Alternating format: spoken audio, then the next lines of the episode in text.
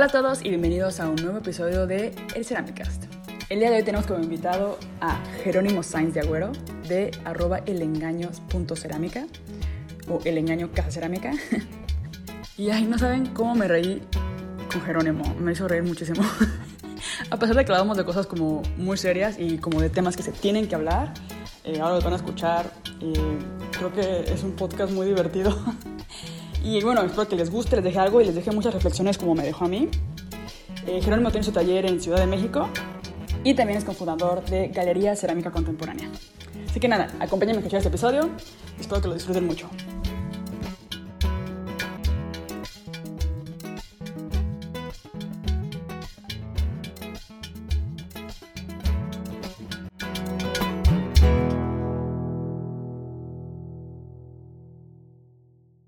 Oye, no, pues qué, qué chido que te diste un tiempito de tu hora de lunch para platicar conmigo. No, hombre, más bien gracias, gracias por la invitada. La verdad, a mí me encantan estas cosas, entonces cada vez que me invitan me emociono y, y las disfruto mucho. Así que gracias y también gracias por hacer este tipo de espacios porque hay muy pocos y hay muy pocos chidos, entonces aplausos. Gracias, gracias. la lagrimita así como de, güey, ha sido una friega, pero... Es una friega. Sí, yo también soy bien argüendera, entonces también cuando me invitan a ese tipo de cosas o así es como de, ¿qué voy a decir? ¿Qué voy a compartir? Y... ¡Qué emoción! Exacto, sí. Entonces, por eso me tuve que inventar un espacio para poder seguir hablando de, claro, de mis sí, cosas. Sí, sí, sí, justo. y terapiándome. No me invitan lo suficiente, me voy a hacer mi propio talk show. Tengo que inventármelo, sí. Entonces, bueno, y está, pues así surgió esta, un poco esta idea de, a mí me gusta mucho escuchar podcast mientras eh, estoy trabajando, entonces dije, bueno, pues uno de cerámica, estaría bien el cotorreo ahí cerámico, y pues Claro. ya, ya se hizo. Entonces, está muy chido. Pues podemos ir empezando con, Órale, ¿quién eres? ¿Quién es Jerónimo Sainz? ¿quién es Jerónimo? Pues sí, nombre Jerónimo Sainz de Agüero. Este, me defino como artista, maestro, biólogo y alfarero. Y son cuatro términos monstruosos. Y sí, sí, son un poco pretenciosos, pero soy partidario de que en esta vida el que no pretende no avanza. Entonces hay que jugarle un poco y, y quitarnos esa humildad que solo nos llega a frenar. Entonces, artista, maestro, biólogo, alfarero. Fundé el Engaño Cacerámica, que es un espacio enfocado a educación, arte y arcilla, y alfarería más bien, ¿no? Esos tres ejes. Y soy socio fundador este, de la Galería de Cerámica Contemporánea, que actualmente dirigimos Jimena Costa y yo. Este, No sé si me falta algo. Soy biólogo No, de formación. Muy buena descripción. Gracias. Muy buena descripción. está chido cuando lo tienes claro. Palomita, este. sí, no, porque a mí también. Eso que dices, como de que. es- creo que está bueno definirse también de, de vez en cuando, como de quién soy y qué hago. Y no tiene que ser una sola palabra, pueden ser muchas. Justo. Entonces siento que eso es lo que está chido. Sí, como, y hay, y hay mucho, mucho miedo a, a decir soy dos cosas. Y es, pues sí, el, el- el- así ahora sí que el capitalismo nos ha hecho creer que tienes que ser una cosa y ser súper bueno. Y si se te ocurre voltear al otro lado, ya estás invadiendo cosas que no entiendes, ¿no? Entonces qué vergüenza, ¿no? Ajá. Y Sí, pues a la goma, se vale ser más de una cosa. Sí, nuestras Sí. madres lo saben perfectamente, que son madres trabajadoras, luchonas, empoderadas, ¿no? Pues aprendamos de nuestras sabias madres, ellas son muchas cosas a la vez. Sí, y luego uno se sorprende de, las mezclas que puedes encontrar como en entre carreras. O sea, pues uno puede pensar que, que ahorita vamos a contar, ¿no? De que biología no tiene nada que ver con la cerámica. Y es como, no, o sea, te sorprenderías de cómo puedes Encontrar puntos de unir encuentro. esos dos conocimientos, ajá, y cómo se complementan. Yo he encontrado Sí, puntos de fusión que digo, oh. Claro, sí, sí, sí. O sea, y justo otra cosa así para regañar, las pinches escuelas. ¿No? Las escuelas nos dijeron, ¿no? Que vas a estudiar historia, entonces ya no entiendes las matemáticas, ¿no? Y entonces. Estamos encasillados y nuestra cabeza está encasillada, ¿no? De vas a hacer cerámica, entonces ya no te puede gustar el vidrio, ¿no? Y, y, puta, qué horror. Sí, es como, no me limites, no me limites. No me limites, justo. Déjenme ser. Siento que hay, hay carreras que así, tipo, hay que especializarse, pero, no sé, tipo medicina, ¿no? Que, que, que sí te fías más de un cardiólogo que de un médico general que te cheque el corazón, pero, pero siento, porque no se puede, todavía no puedes entender todo y sí, algo así, sí, sí siento que sí ocupas como otro nivel, pero en las artes y... pero incluso yo te diría, ¿sabes? El cardiólogo, ¿sabes? Como, obviamente va a ser el experto del corazón y va a revisar, pero el cardiólogo también es maestro, porque está formando otros cardiólogos, ¿no? Y el cardiólogo pues Chansey también es cocinero porque los sábados le encanta hacer su barbecue con su familia americana. ¿no? Y, puede ganar concursos de cocina, ¿no? Y puede tener reconocimiento por muchos lados.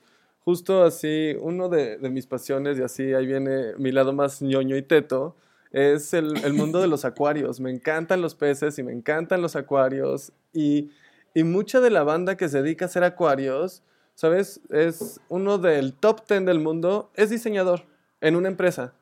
Y los fines de semana hace sus acuarios y ha ganado así los últimos tres grandes premios de acuarios, los ganó él y les dedica cuatro horas a la semana. Y es como. hay concursos de acuarios. Hay, para empezar, hay concursos de acuarios, gente. Y, y, así. a, todos los radio escuchas, entérense. Hay concursos de acuarios donde hay mucho dinero. ¿Te gustan los peces? ¿Te gusta? mucho dinero también. Hay mucho dinero. O por lo menos más que, que Hay más dinero que en la cerámica. Así se las dejo. Así oh de doloroso es. ¿No? Y se van a China y, concursan y hay miles de personas que van y aplauden, ¿no? Y, se pelean por el mejor tetra del acuario, ¿no? Y, oh my God. Y bueno, este es no diseñador. ese mundo tan friki.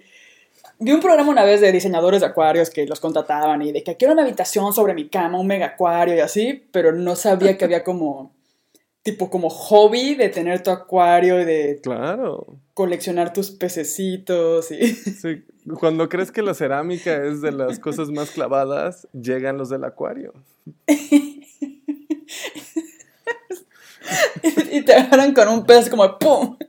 Tengo mi pez asiático que tú nunca vas a conseguir porque yo Exacto. lo trafiqué desde no sé dónde. Exacto. Sí, sí, sí, sí. Oh, Llevo seis meses buscándolo. en el mercado negro. Exacto, sí. Ay, güey. ¿Y cómo fue eso de que, bueno, dices que estudiaste biología? ¿Cómo fue esa parte? Como decidiste estudiar biología eh, y de repente... Me gusta que estudiaste biología y que no lo has dejado, porque por ejemplo a veces pasa que bueno, a mí me, me, pasó, estoy todavía en esa fase como de que estoy diseño industrial, pero ya no me considero diseñadora. O sea, como que estoy intentando no sé por qué me peleé con el diseño, es como de ya no lo soy. como que antes lo amaba, era como soy designer. era, y era como muy orgullosa de ser designer, pero ahora es como no, ya no soy designer, soy como que estoy en una crisis de identidad como de qué, qué soy. Y, creo que también se vale, se vale cambiar y se vale, ¿sabes? Como decir a la goma, ya no soy designer, ya soy... ya no soy. Soy este, anfitriona de un podcast. sí, pero tú dices como, no, pues soy, o sea, sigue siendo. Sí, sigo siendo, sí me considero porque es, definitivamente, o sea, yo dejé de dar clases de biología hace un mes, ¿no? Y, y creo que hay carreras, por ejemplo, y la biología es una de ellas, que solo la gente que es rotundamente pasional a esos temas las estudia. ¿no? Entonces hay algo más allá de tener un título en biología para considerarte biólogo. Y, y sí, sigo siendo ese neurótico clavado que va por las calles nombrando las especies de las plantas y, ¿sabes? Como tengo una app en el celular que se llama Naturalistas, los invito a todos a usarla con la que si encuentras un bicho le tomas foto, la subes y la gente te ayuda a clasificarla y esa información se usa para investigaciones y demás cosas, ¿no? Y eso es lo que hace un biólogo al final, ¿no? Como describir el mundo vivo. Entonces, seguimos siendo biólogos. Es que no sabía que eras tan friquita, juro. Como voy caminando y como, espera, hay un bicho aquí. Y te paras a tomarle foto. Claro. O sea, en el taller, en nuestro taller tenemos unos tisanuros que son, les llaman pececitos de plata, que son uno de los primeros insectos que existen, que son los que se comen el papel, que son como unas lagartijitas plateaditas, que son unos insectos que no tienen alas, son los únicos insectos sin alas, ¿no? Y a mí me encanta que aparecen entre las placas del horno y de repente pues uno está dentro del horno y es como, pues adiós amiguito, hoy te vas a calcinar, ¿no? Y, vas a pues, morir. Exacto. Pero es el ciclo de la vida. Sí, sí, como gracias por hacer esta quema más especial. Ay, me estás matando, te lo juro. no sé. Parece que me hecho un tequila antes de agarrar, pero no. Oh my god. Ok. Entonces, está muy lado conocer ese lado como. Me Y no siento que también, bueno, ahora que lo estás hablando, yo empecé a ser una chica que se llama Mariana Matija, que ella habla mucho sobre el medio ambiente, como, como la conexión. Me gusta la parte de que, bueno, yo andaba medio deprimidón hace unos meses. A veces me o sea, sigo deprimida. me deprime el clima acá en Alemania. sigo deprimida, la verdad. Otras razones por las cuales tengo un podcast. Pero me gustó mucho que como que en ella encontré... ¿Cómo decirlo? Como que otra manera de... Porque he estado... Creo que lo he hecho como en 20 podcasts seguidos. O sea, bueno, por lo menos en las últimas tres entrevistas he mencionado que no estoy presente, ¿no? Como vivir el presente. Y uno de los ejercicios que ayudan mucho como estar en el presente es como esta parte de conectar con la naturaleza. O sea, el hecho de ir caminando y que veas un bicho. Y te tomes el tiempo de perseguirlo. Exacto, ajá, y, que, y de tomar una foto y de averiguar qué bicho es. O que sepas como, no sé, como que el hecho de que no lo des... Estás conectado con la naturaleza y siento que eso lo estás haciendo tú ya como por tus intereses en la biología o lo que sea. Sí. Que es algo que muchos de nosotros... detalles. Sí, o sea, de ir una planta o un por ejemplo, ella compartió un reportaje sobre el canto de los pájaros, ¿no? Como de salir y como, como aunque estés en una zona rural o en una zona urbana, o sea, donde, donde sé que estés, va a haber algún tipo de pájaro. Sí, hay una pinche paloma ahí. aquí yo dije, ¿qué pájaros hay aquí en mi barrio? Puros cuervos y, y palomas. No, hay nada más así, pero recuerdo que cuando vivía en Acapulco se escuchaban muchísimos tipos diferentes de pájaros. O sea, sí tengo ese recuerdo de cuando era niña de escuchar los pájaros y decir como de, oye, pues, ¿qué es esto? ¿Qué suena? O sea, hay unos que suenan súper así que los están matando, otros que suenan así como... En la pasión absoluta, sí. Sí, es un, es un, entonces como que mandó ese, este reportaje que, bueno, lo voy a poner en el link por si a alguien le interesa, como de prácticas de cómo escuchar a los pájaros, ¿no? Donde sea que estés y, y cómo eso te trae como al presente y cómo eso te hace conectar con la naturaleza, trae un mejor ser humano, te, o sea, te ayuda como... Te quita el acelere. meditativo. Sí, o sea, es como te trae al, al aquí y a la hora y al final del día siento que una... Y bueno, ella lo que comparte es mucho sobre que esa desconexión que tenemos con el planeta y el medio ambiente es también nos afecta como emocionalmente. Claro. Entonces, como cuando perdemos eso, perdemos... Desde ahorita que estás hablando de esto, digo, no, sí, como que lo entiendo porque he estado como intentando meter eso a mi vida, de alguna manera, como Claro, sí, darte esos respiros. Y, y ahí te diría, por ejemplo, uno de los objetos que yo más disfruto hacer en cerámica son macetas. Y son macetas porque tengo yo desde, desde mi decir acuarios. No, no, no, tampoco. Ya. El chiste es que se vean los procesitos, y no para qué los colecciona. Exacto. Sí, en una caja, adiós. Este, y, y, son las macetas justo porque desde niño tuve yo cactus, todavía tengo mi colección del kinder, de cactus, ¿no? Y el cuidar una planta es de los placeres más grandes que puede tener uno, ¿no? Y, hacerle un recipiente a la maceta, que hasta donde yo he reflexionado en torno a los objetos, es el único recipiente jamás creado por la humanidad que permite que la vida no solo exista, sino se propague y continúe. ¿Sabes? Como no hay otro objeto que creemos que permita que un ser vivo pueda ahí tener una vida plena. Y la maceta es el único que nos permite eso, ¿no? Entonces, es, eh, el crear esos objetos se vuelve algo bellísimo y, conectado con esta idea de que sí necesitamos reconectarnos con la naturaleza, sí necesitamos hacer ejercicio de, de, de, cuidar plantas, es bellísimo. Y si nos estás escuchando y sigues matando tus suculentas, no te rindas, hay muchas más por matar. Las casas tienen que tener plantas, gente. Es así, regla absoluta de la humanidad. Sí, o llama a Jerónimo y pídele consejos. Sí, porque yo, yo siempre también me considero como que soy malísima para cuidar las plantas. O las ahogo, o las quemo, o sea, no sé. o no sabes qué pasa, pero está muerta. Sí, ajá, como, ¿qué, ¿qué, le estoy haciendo a la planta que no está, o sea, no, que sufre. está thriving?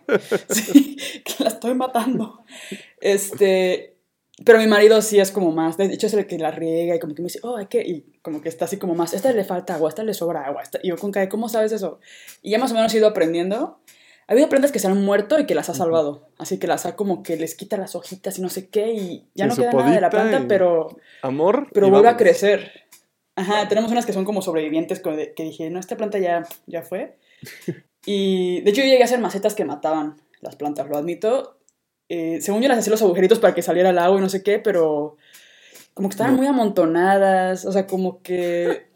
¿Ves esas macetas minis que salen mucho en Instagram, que son como diminutas y no les cabe nada más que un mini cactus? Y digo, ¿por qué estoy haciendo este tipo de objetos que son useless? O sea, que sí se ve el mono en la foto de Instagram, pero que realmente están matando a la pobre planta. Y ahora lo que hago es que pongo. Hago mis macetas y les pongo. O sea, tienen el. Claro.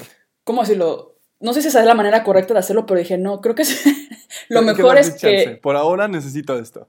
Sí, por ahora me la meto con todo y el de este contenedor de plástico. Y ese contenedor de plástico va dentro de la maceta. Pero sí se usa mucho aquí en Alemania, de que tienes tu maceta no sé también en México realmente, o sea, como nunca fui de plantas, o sea, imagínate ese nivel.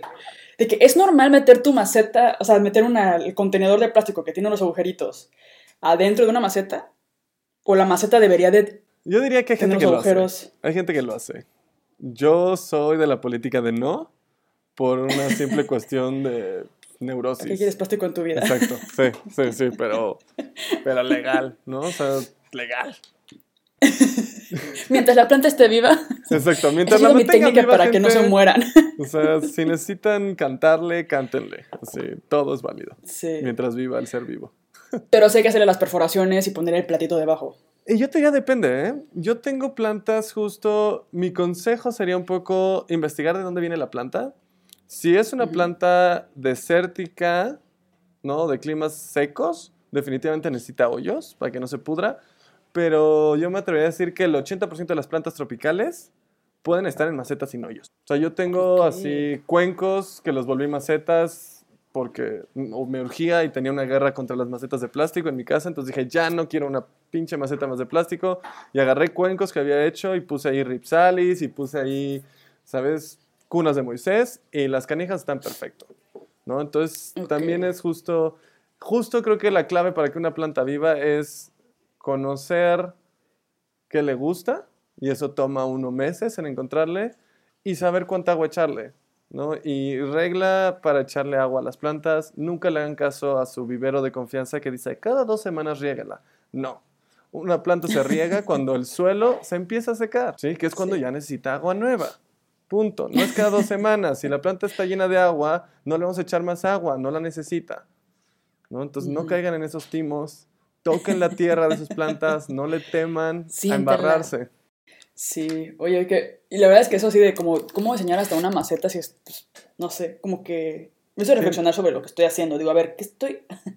Estoy haciendo objetos que no están funcionando, estoy, el tamaño, qué tamaño tiene que tener, que, ajá, como que por hobby estuvo chido, pero ya Ahora sí estoy pensando como en que sea funcional. Ajá, como claro, porque además yo lo veo como millennial es un gran negocio hacer macetas. Todo el mundo quiere que una planta sobreviva, ¿no? Y las macetas son divertidísimas de hacer porque les puedes hacer un chingamarral de cosas, ¿no? Sin que tengan que servir bien, ni, y puedes echarle cosas medio tóxicas porque nadie va a ver un consomé de ahí, ¿no? Entonces, son espacios para mucha experimentación, ¿no? Y, llevarlas a cosas radicales, ¿no?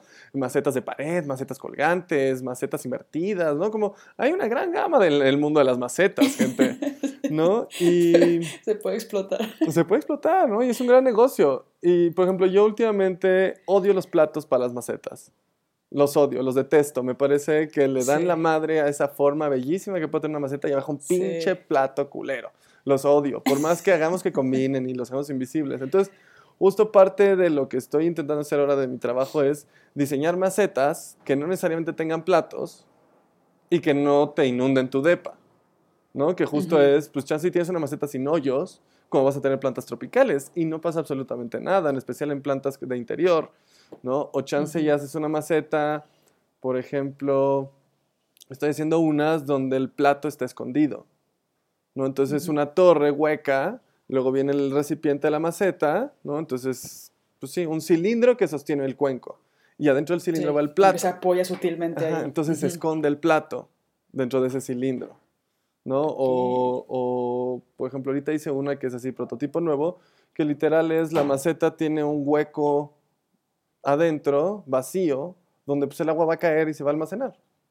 ¿No? Y entonces ya no la ves, ¿no? Y la planta está un poco suspendida arriba, permitiendo que no se pudra. ¿no? Y son esas cosas que digo, bueno, quién sabe si funciona. si estoy haciendo la cosa más pendeja y, y es comprar un pleito, ¿no? Pero es como, ya no quiero más platos en mis macetas.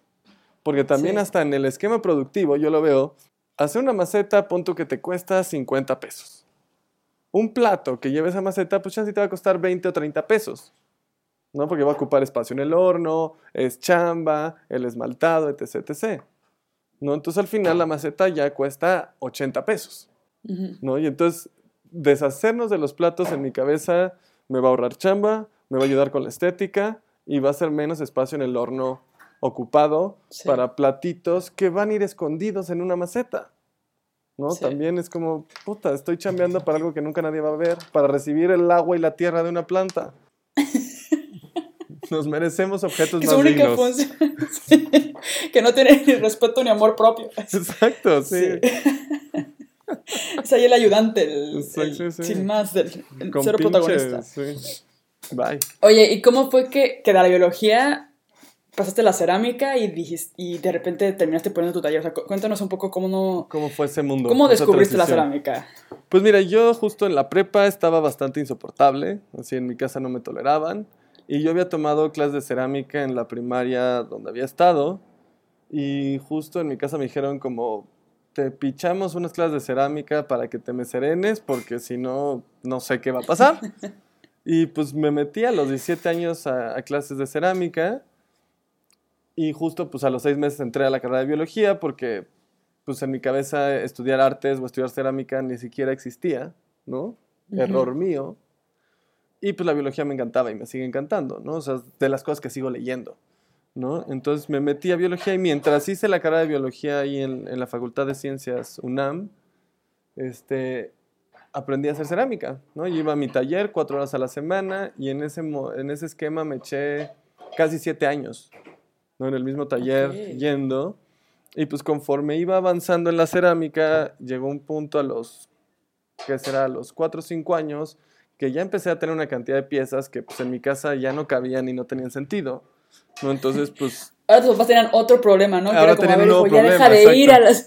sí, ahora qué voy a hacer con tantos cacharros, ¿no? Y cacharros de chile, mole y pozole, porque además los primeros años uno no tiene una línea estética clara, ¿no? Entonces, ay, voy a hacer algo con triangulitos. Ay, ahora va a tener caritas, ahora va a ser modelado. Y es como, puta, qué cosas más horrendas hice, ¿no? Pero bueno, están en casa mis papás, ¿no? Ya no es mi problema. Algún día valdrán mucho dinero. Algún día valdrán mucho dinero. ¿no? Y entonces ahí pues ya surgió el punto de pues ya vamos a vender, ¿no? O sea, que esto se vaya porque pues por más que uno le regala, le regala a los amigos, pues los amigos tampoco quieren las cosas culeras, seamos honestos. Entonces, como, Ay, otra maceta, gracias, sí, Otra maceta pinchísima. ¿no? Entonces, pues es empezar a vender y animarse a vender y entonces ya vienen nuevas discusiones en el que hacer de la alfarería, ¿no? De, ok, si ya quiero vender, ¿por qué? Porque quiero que se me pague el hobby, ¿no? Y no hay hobby y es algo, uno de los, como de los mantras que tenemos en el taller, en el engaño, ¿no? De el objetivo que queremos que tenga todos nuestros alumnos es que eventualmente su hobby se pague solo. ¿No? O sea, no es que te vuelvas ceramista, no es que te vuelvas alfarero, no es que te vuelvas artista, eso dependerá de cada quien, pero por lo menos esta cosa que te apasiona, que es hacer cerámica o trabajar con arcilla, ya no te cueste, ¿no? Sería la cosa más hermosa, ¿no? Que decir, ya es algo que me da placer y se paga solito, ¿no? Como este asunto de emancipación del sistema o, jugar con el sistema a favor, ¿no? Entonces sí es uno de los, de los objetivos que tenemos en el taller y que ha dado buenos resultados. ¿no? no, le añade más presión como al pobre estudiante pues oh, no, definitivamente puede llegar a eso, pero ahí te dirías el tacto también del maestro, decir en qué momento sugerir qué cosas. También nosotros, por ejemplo, en el taller tenemos este, una vez al año hacemos una venta anual donde todos los estudiantes mm. tienen derecho a vender lo que quieran vender, ¿no? Y todas las ganancias van para ellos, justo para que se enfrenten a esta cuestión de, pues sí, chance hice tres cuenquitos y pues quiero probar, ¿no? Y de justo no hay presiones, tú le pones el precio que quieras, y entre todos nos turnamos la venta y entonces se hace comunidad, te pones el reto de decidir precios, de enfrentarte al mercado, de enfrentarte a los clientes en un ambiente bastante seguro, ¿no? De decir, bueno, pues hay tres nuevos y los tres nuevos chance no vendimos este año. No pasa nada, el próximo venderás, ¿no? Sí. Y, y, de nivelar precios, ¿no? Y de repente, claro, tienes el compañero que decidió que su pieza vale 15 mil pesos. Y ahí está, con 15 mil pesos y aquí no juzgamos.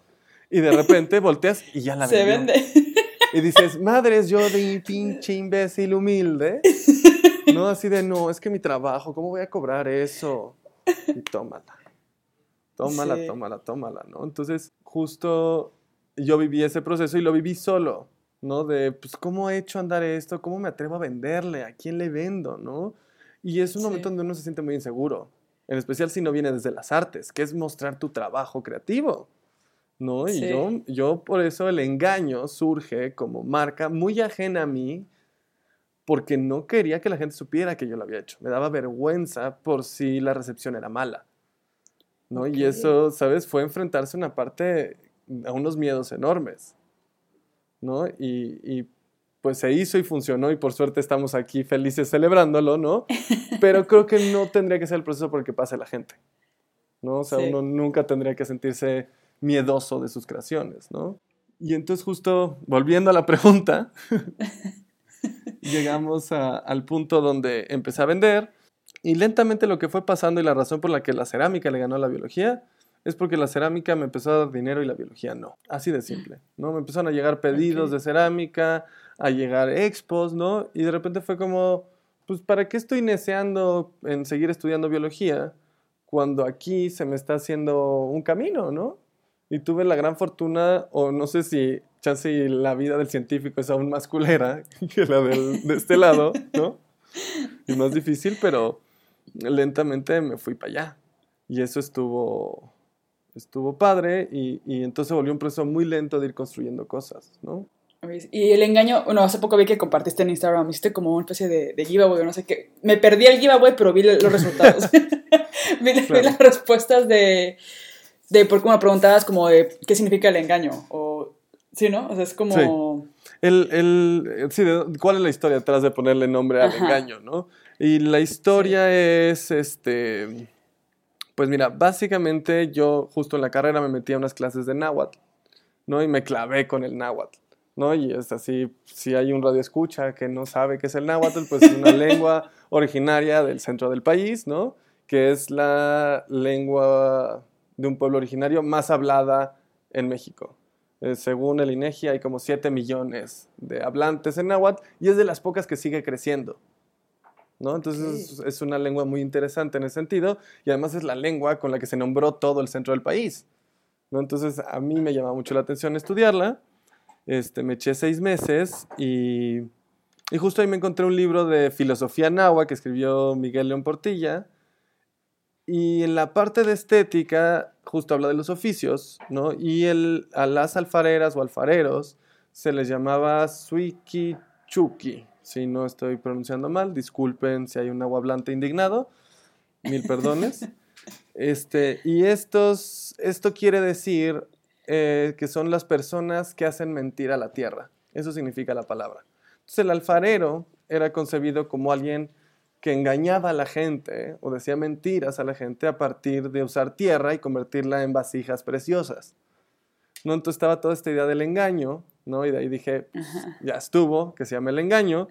Y yo el diablito, que es nuestro logo, lo había dibujado hace mucho tiempo y dije, pues, ¿quién es el rey de las mentiras? Pues el diablo, ¿no? ¿Y dónde vive el diablo? Pues en el infierno. Entonces, ¿qué mejor que tener al mismísimo rey del infierno como aliado en en, nuestro, en, en, la marca, en el proyecto, porque originalmente era una marca, ya no es una marca, ¿no? en el proyecto, para ayudarnos con las quemas, porque al final pues, toda la cerámica utilitaria necesita quemarse, ¿no? Entonces justo ahí fue esa, esa, alianza, ¿no? De pues vamos a contar mentiras y que el mentiroso esté de nuestro lado, ¿no? Está genial. Si no estaba bien, dije, no sabía, o sea, fue como, siempre súper curioso ese dato. También se me hizo chido que gente lo supiera. O sea, como que gente... O sea, siento que no es como la cosa que encuentras en Google, no sé, o sea, siento que no está tan fácil como entender como por qué el engaño. Y varias personas ahí vi que, que supieron como de dónde venía y fue como de, ay, qué dato tan curioso sobre nuestras raíces, o sea, que es como, ¿cómo dices? Como el náhuatl, de que es, es verdad, o sea, se me hizo muy chido, la verdad, se me hace que está chido el nombre. Manténlo. Sí. No lo dejes ir. no lo dejes ir, cuídalo, paténtalo. claro. y está chido. Y entonces fue como, entonces, ok, porque sí tenía pensada que habías estudiado biología y luego que habías como que descubierto la cerámica, no sé qué, y, habías como que cambiado, pero no, o sea, fue como que, pues en tu, mientras unos están ahí como drogándose o alcoholizándose, tú estabas haciendo cerámica. O las dos cosas, ¿no? Al final. no hay que estar peleados, gente. No hay que estar...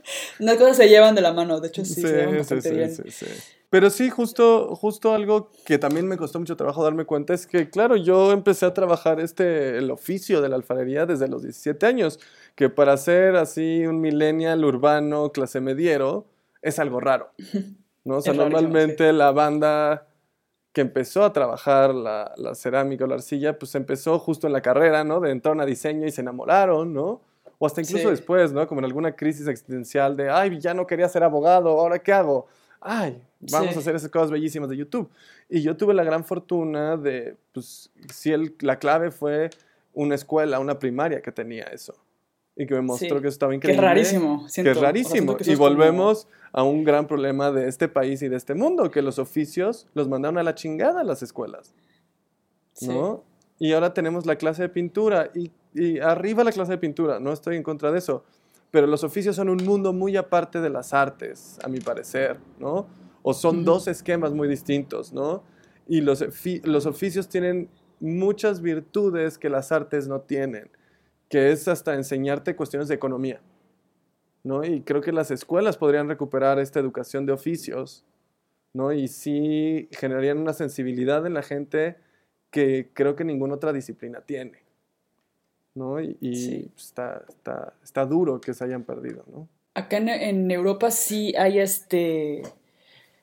Como un carpintero gana mucho dinero, porque hay una carrera de carpintería. Es como que está chistoso la manera en que lo hacen porque es, este, estudias como la primaria y hay un punto en que te dicen como de, ok, a ti se te, o sea, como te, dividen como el gymnasium se llama, que es como la escuela donde, como la prepa que te prepara para ir a la universidad, o este, Arbitur, creo que es, no sé, ni tengo idea, pero bueno, que es como otra rama que es como, bueno, si no quieres estudiar una carrera como tal, como una licenciatura, una ingeniería, lo que sea, puedes irte por este lado, que es el lado de los oficios, y empiezas a aprender un oficio, ¿no? Y, y, entonces como que los dividen desde chiquitos, este tipo electricista o plomero, carpintero, bla, bla. No sé si ceramista, creo que es, creo que la escuela de cerámica no hay como tal, está más bien como en artes. Eso sí que estaría interesante ver por qué pasó eso, ¿no?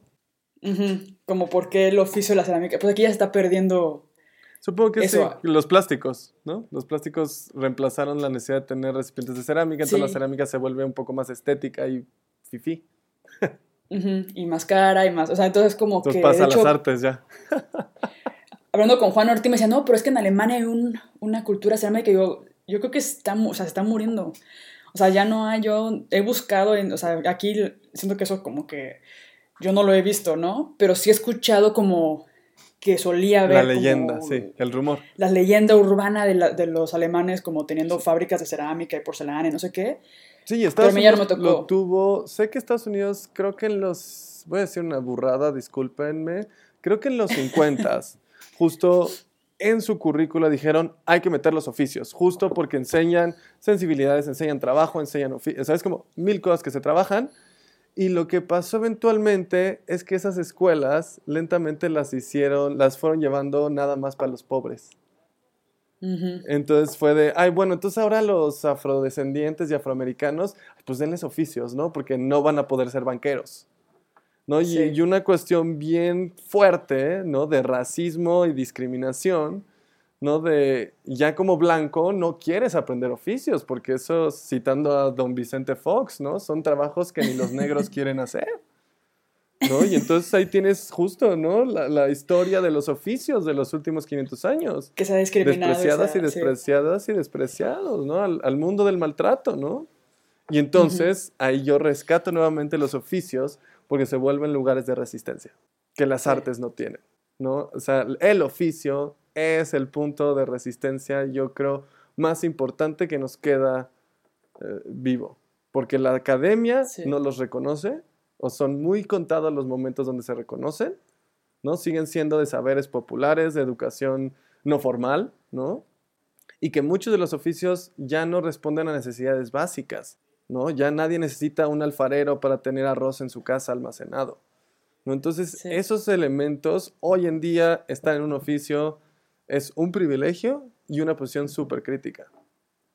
Y hay que salvarlos. O sea, hay que, hay que sí, y hay que asumirlos, vivirlos, apoyarlos y hacer comunidad con ellos, ¿no? y cambiar esa como perspectiva que la gente puede tener sobre el oficio.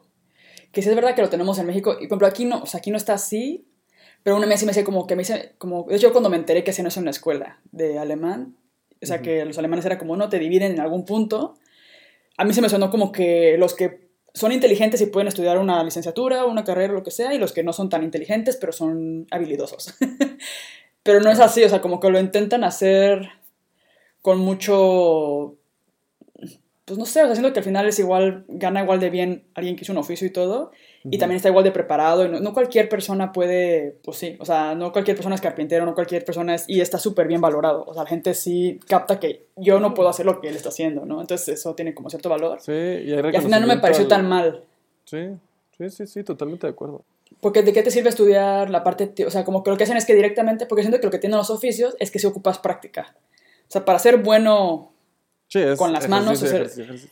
Exacto, entonces cuanto antes entres a hacer un oficio, que siento que esa fue la lógica que están usando aquí, como que un poco, pues cuanto antes, si sabes que te, se te da bien esto, te, te, estás inclinando por este camino, empieza cuanto antes a hacer tu práctica y empiezas a aprender desde los tipo 16 años. Y, y sabes, yo me acuerdo en México cuando hace unos años, bueno, o muchos años, porque ya estamos viejísimos, la OCDE justo le recomendaba a México que tenía que tecnificar a los trabajadores, ¿no? Y hubo toda la banda de izquierda, ¿sabes? Intelectual, así de, ¿cómo?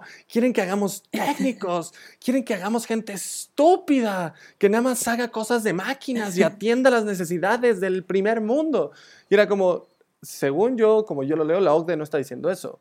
Porque tú estás ya partiendo del supuesto de que el técnico es tonto, ¿no? Porque nada más hace cosas manuales, ¿no? Como no podemos tener técnicos filósofos, que justo yo creo que el técnico es el más filósofo porque es el que se enfrenta a las culeradas del sistema.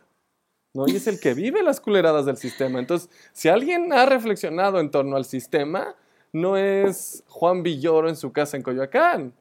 Es el plomero que luchó por tener una educación, que no pudo aprender, o sea, que la escuela y el sistema educativo no le pudieron ofrecer una forma de vida, que se fue con otros plomeros que le enseñaron ¿no?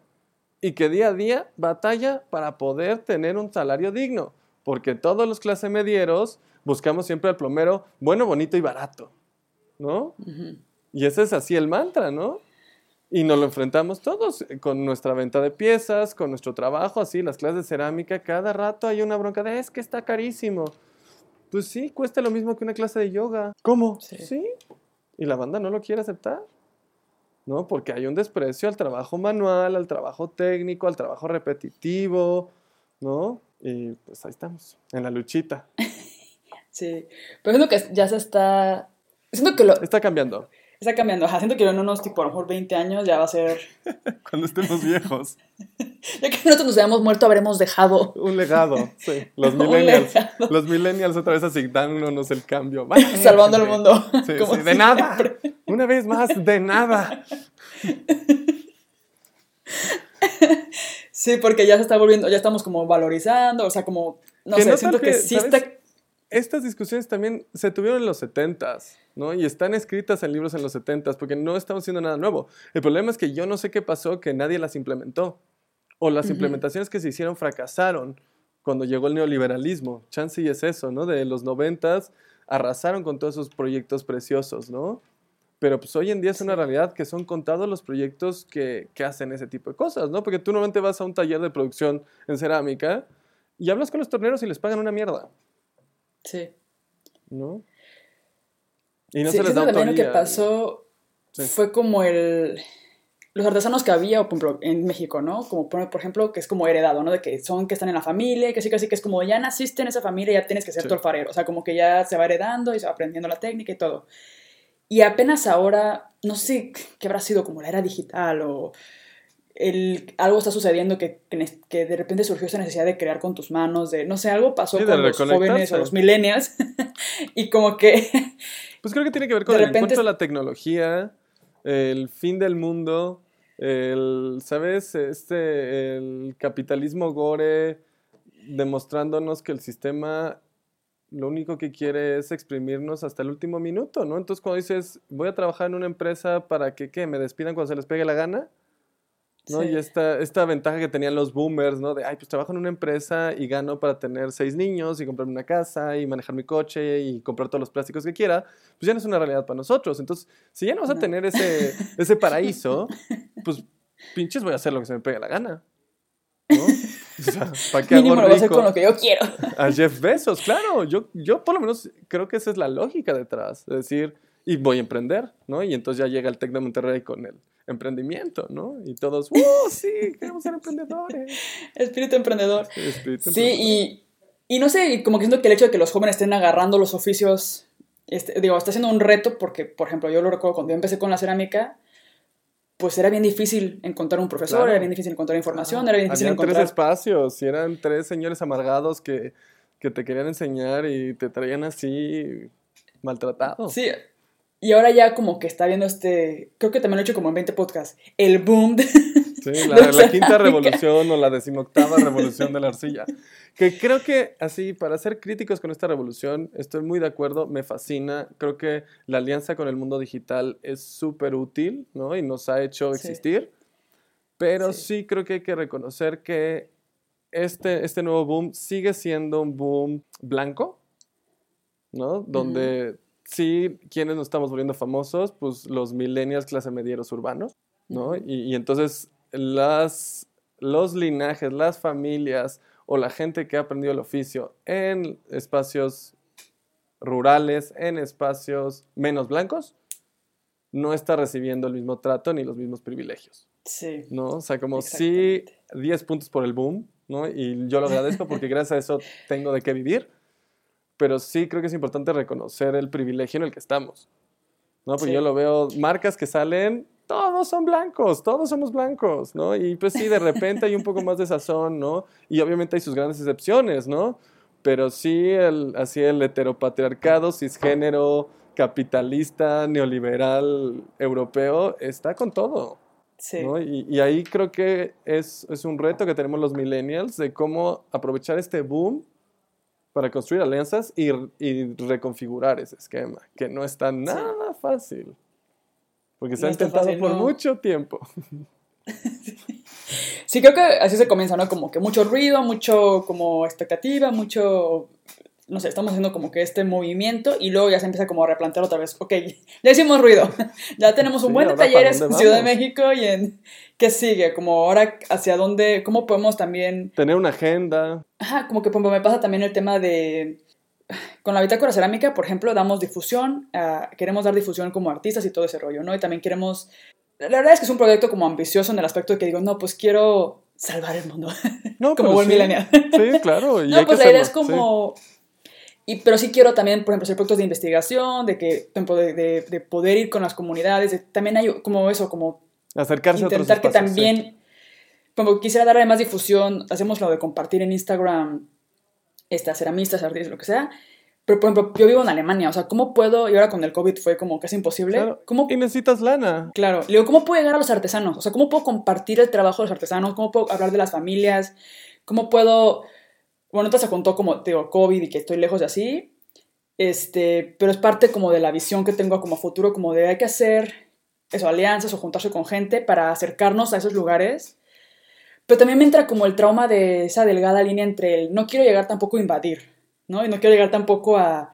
Eh, sí, de otra vez los blancos coleccionando gente. Ajá, exacto, o sea, como que quiero como... No sé qué quiero, pero, pero por ahí va la idea, o sea, como que siento que va creciendo y, juntando más gente y como que quizás en algún punto poder conseguir y también asumir que le vamos a cagar. O sea, al final somos millennials, vamos a hacer todo mal, ¿no? Pero, somos muy soñadores. Pues sí, y está bien hacerlo mal. O sea, yo, ¿sabes? Con todas estas, estas cancelaciones que están ocurriendo, que las aplaudo, me parecen excelentes, hay que saber disculparse, hay que saber que uno hizo algo mal, hay que corregir, reparar lo que se pueda reparar, asumir las consecuencias de lo que hizo y santa paz. O sea, como el mundo luego lo queremos ver como tan catastrófico. Y es como, güey, tenías ganas de involucrar comunidades y fuiste el white chicken pendejo que se fue y se tomó fotos con pobladores originarios. Sí, le cagaste, pues sí te rostizaron en redes, ahora pide una disculpa y es una reparación chida. ¿Sabes? Y ya. Sí. O sea, tampoco, o sea, pues sí, pasaremos vergüenzas y ni modo, hay que pasar vergüenzas para crecer. Porque si no nos animamos a hacer las cosas, nunca van a pasar, ¿no? Y también así, yo también justo, ¿no? Uno tiene estos sueños enormes y hay que aprender a pedir ayuda. Y nos cuesta un montón de trabajo como millennials pedir ayuda, hacer equipo y animarnos a ir por cosas más grandes. O sea, el sueño está, pero justo nos frena luego la lana.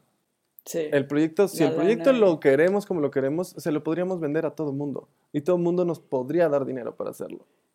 ¿No? O sea, porque nuevamente vivimos en un privilegio donde hay bastantes recursos, ¿no? usémoslo a nuestro favor, ¿no? Y es el animarse y luego no nos animamos porque nos da pena. O sea, literal. Y es ahí donde nos gana el millennial maltratado en los noventas, ¿no? De, ay, es que no puedo, ay, es que no puedo. Y eso es lo que frenó, por ejemplo, el engaño de hacer muchas cosas mucho tiempo. ¿Sabes? Como yo el otro día justo caí en la cuenta de, estaba viendo la música que yo oía a los 17, 18 años, ¿no? Y era ¿Qué música? pues, Le Tigre, Cansé de ser sexy, este, ¿qué más oíamos? Yeah, yeah, Gossip, este, Major Lazer cuando estaba empezando. ¿Qué otras cochinadas oía? Pero como banda, como una música que venía desde puntos o desde espacios un poco críticos, con bastante carga de mujeres, eh, bastante queers, que en su momento ni se llamaban así, ¿no? Y, y, y con unas estéticas muy particulares. Y chequé mi obra cerámica no hay nada de conexión entre la música que oía todo el día y el trabajo que estaba haciendo. Y justo era porque uno le tiene miedo a eso que le gusta. ¿no? Y el no atreverme a traer cuestiones queer o de estéticas digitales o radicales, ¿no? Y enfrentarme en los talleres a decir, ¿sabes qué? Es que quiero hacer una pinche maceta con un relámpago que se vuelve una vagina que lanza dardos de arco iris a quien se cruza, ¿no? No sé, ideas a trabajar, gente, sugerencias, ¿no? Tiene que ver con que nos da miedo el mundo, ¿no? Y, nos espantan las respuestas de los demás y pues esa es la tumba de cualquier creador. ¿no? Entonces, pues sí, a la goma y a darle. Y si la cagamos, pues siempre hay una maceta nueva que hacer, siempre hay un podcast nuevo que inventar.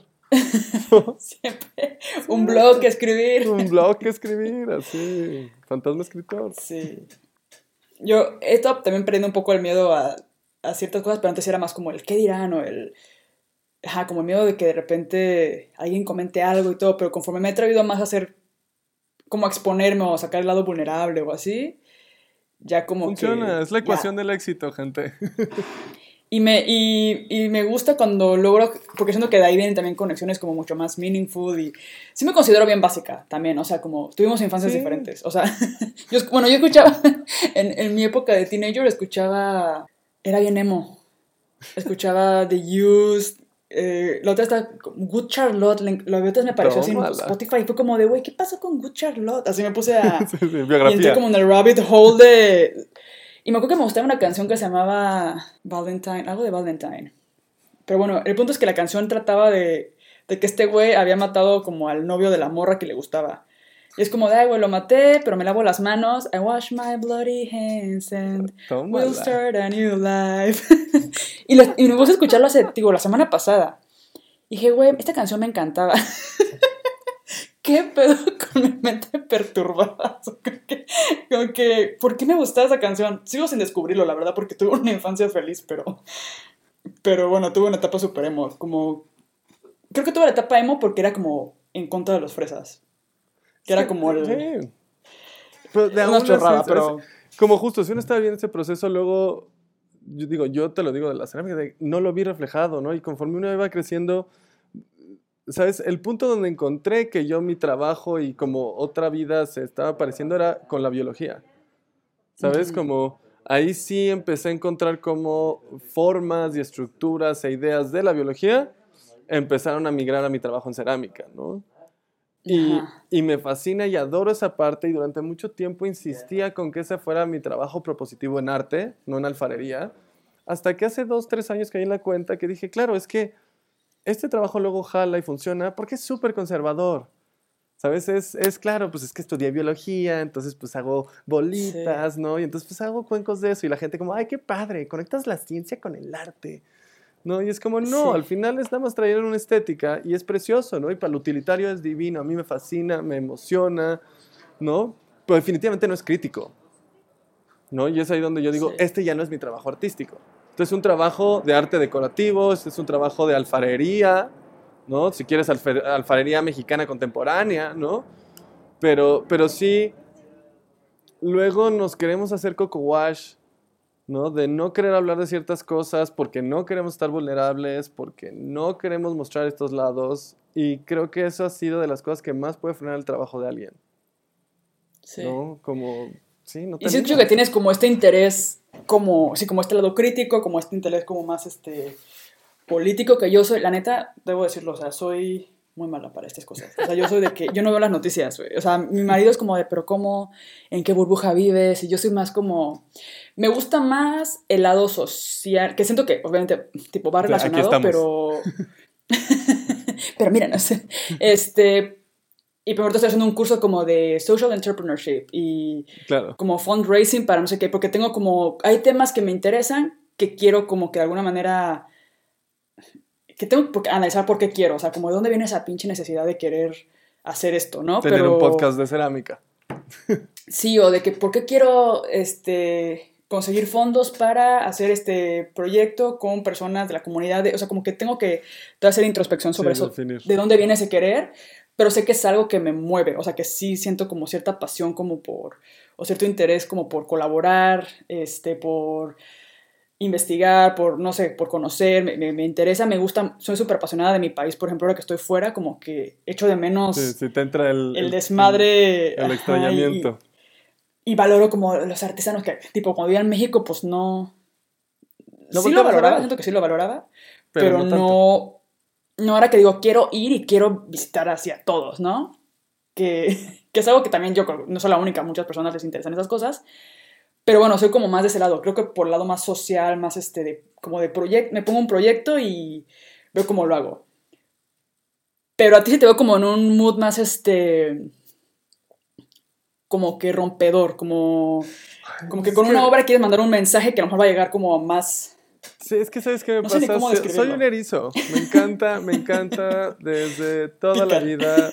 Me ha encantado ser erizo, me encanta, ¿sabes? O sea, toda la prepa si los maestros se acuerdan de mí es porque los hice enojarse conmigo. Siempre me ha encantado ser ese güey que anda pique y pique y pique, ¿no?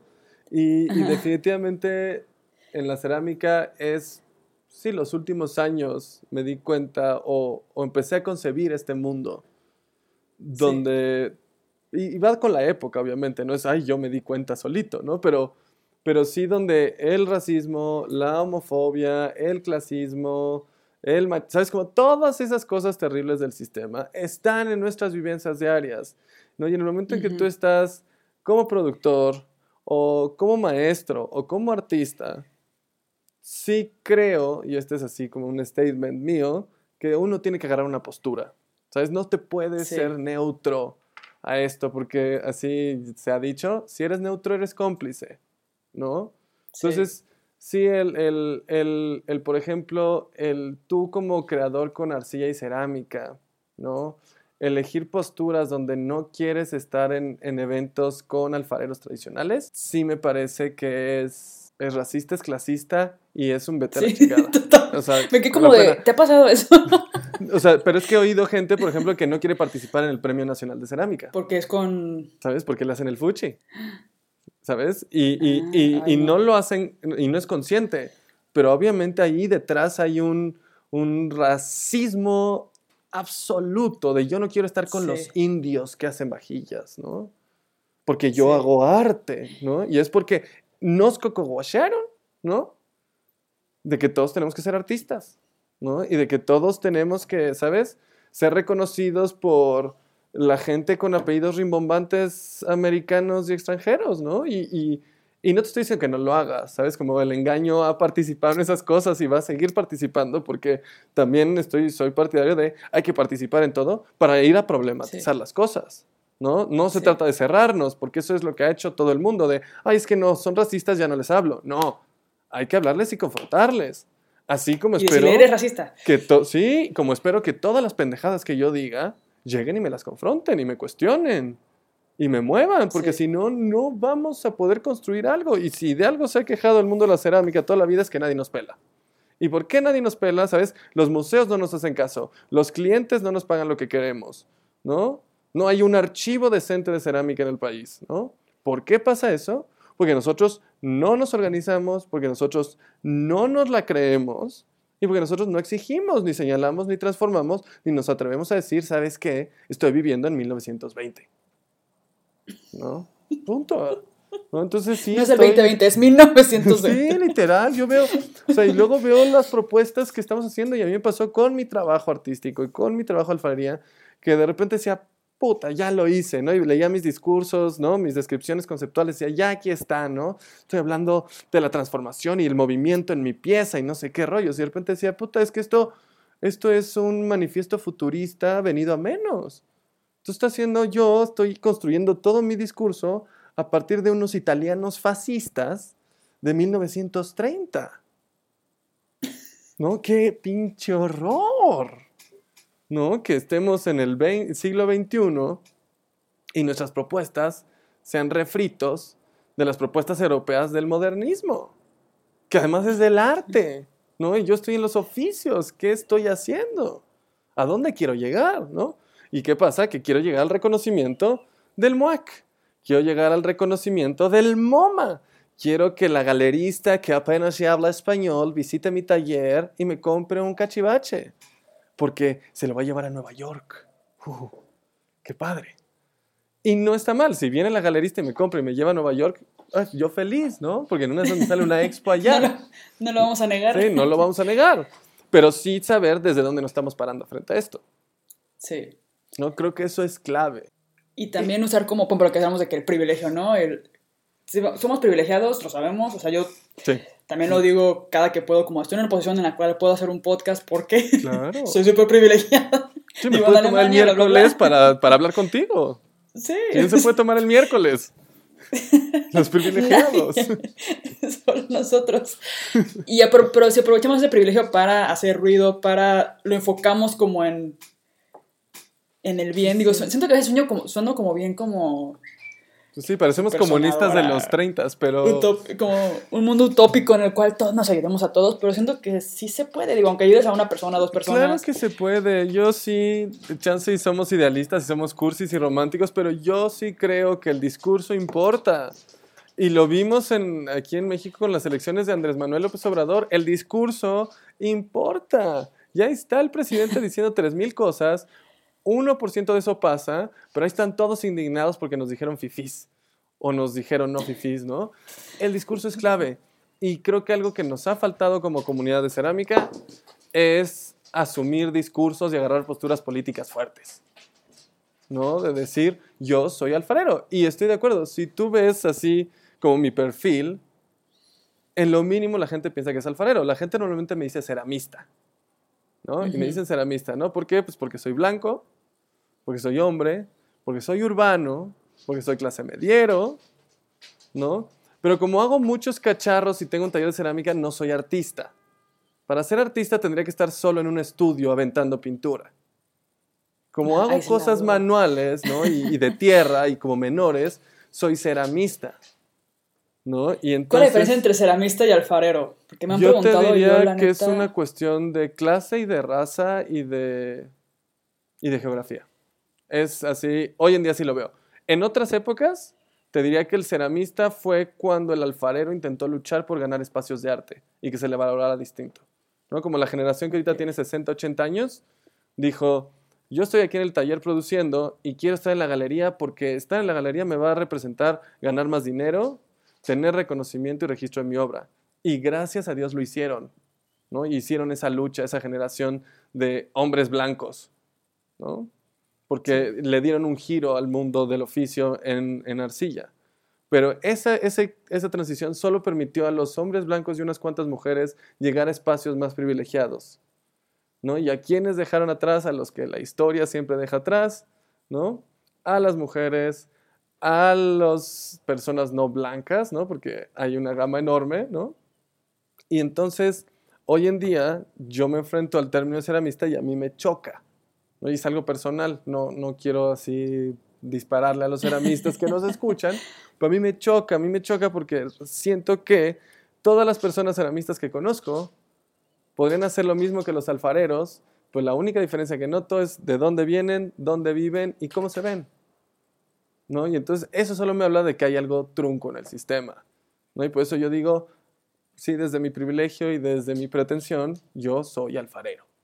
¿No? ¿Por qué? Porque creo que el sistema ha tratado muy mal en asuntos de racialización, en asuntos de, del oficio a la gente, ¿no? Y que tú lo ves y estoy seguro que si hiciéramos las estadísticas, la esperanza de vida de una mujer eh, que trabaje con arcilla en un pueblo siendo este, indígena, ¿no? Es 500 veces mejor que la esperanza de vida de una mujer en la ciudad siendo ceramista y siendo blanca, ¿no? Y eso es un problema que creo que como gremio tenemos que atacar, ¿no? Sí. Creo que es, es un poco como siento que es como una discusión interesante a tener por lo menos, ¿no? Y a, cuestionarlos, a cuestionarnos qué espacios estamos construyendo con quién, ¿no? O sea, como a mí me pasa, en el momento en que volteo y digo, puta, somos cinco hombres hablando, algo estamos haciendo mal, ¿no? O puta, somos así otra vez los millennials blancos, ¿no? Diciendo, vamos a hacer esto y esto y esto, que está padre, somos un grupo, hay que construir cosas juntos, pero, pero hay una cosa entre construir cosas y entre olvidar o invisibilizar a los demás. Que sabemos que históricamente ha habido una agenda para hacerlo. ¿No?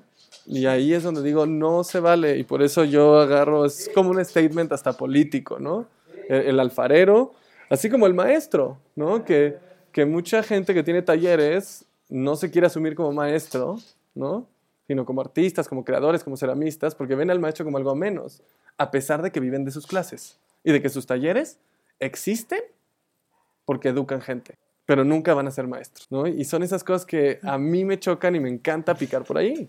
Es decir, tenemos, o sea, el engaño existe gracias a sus estudiantes, ¿no? O sea, sin sus estudiantes la pandemia nos hubiera borrado del mapa, ¿no? Pero gracias a que estamos enfocados en la formación de la alfarería, del arte en arcilla y cerámica, es que existimos y que pueda llegar una oferta y que yo pueda estar un miércoles ahorita despilfarrando estas cosas, ¿no?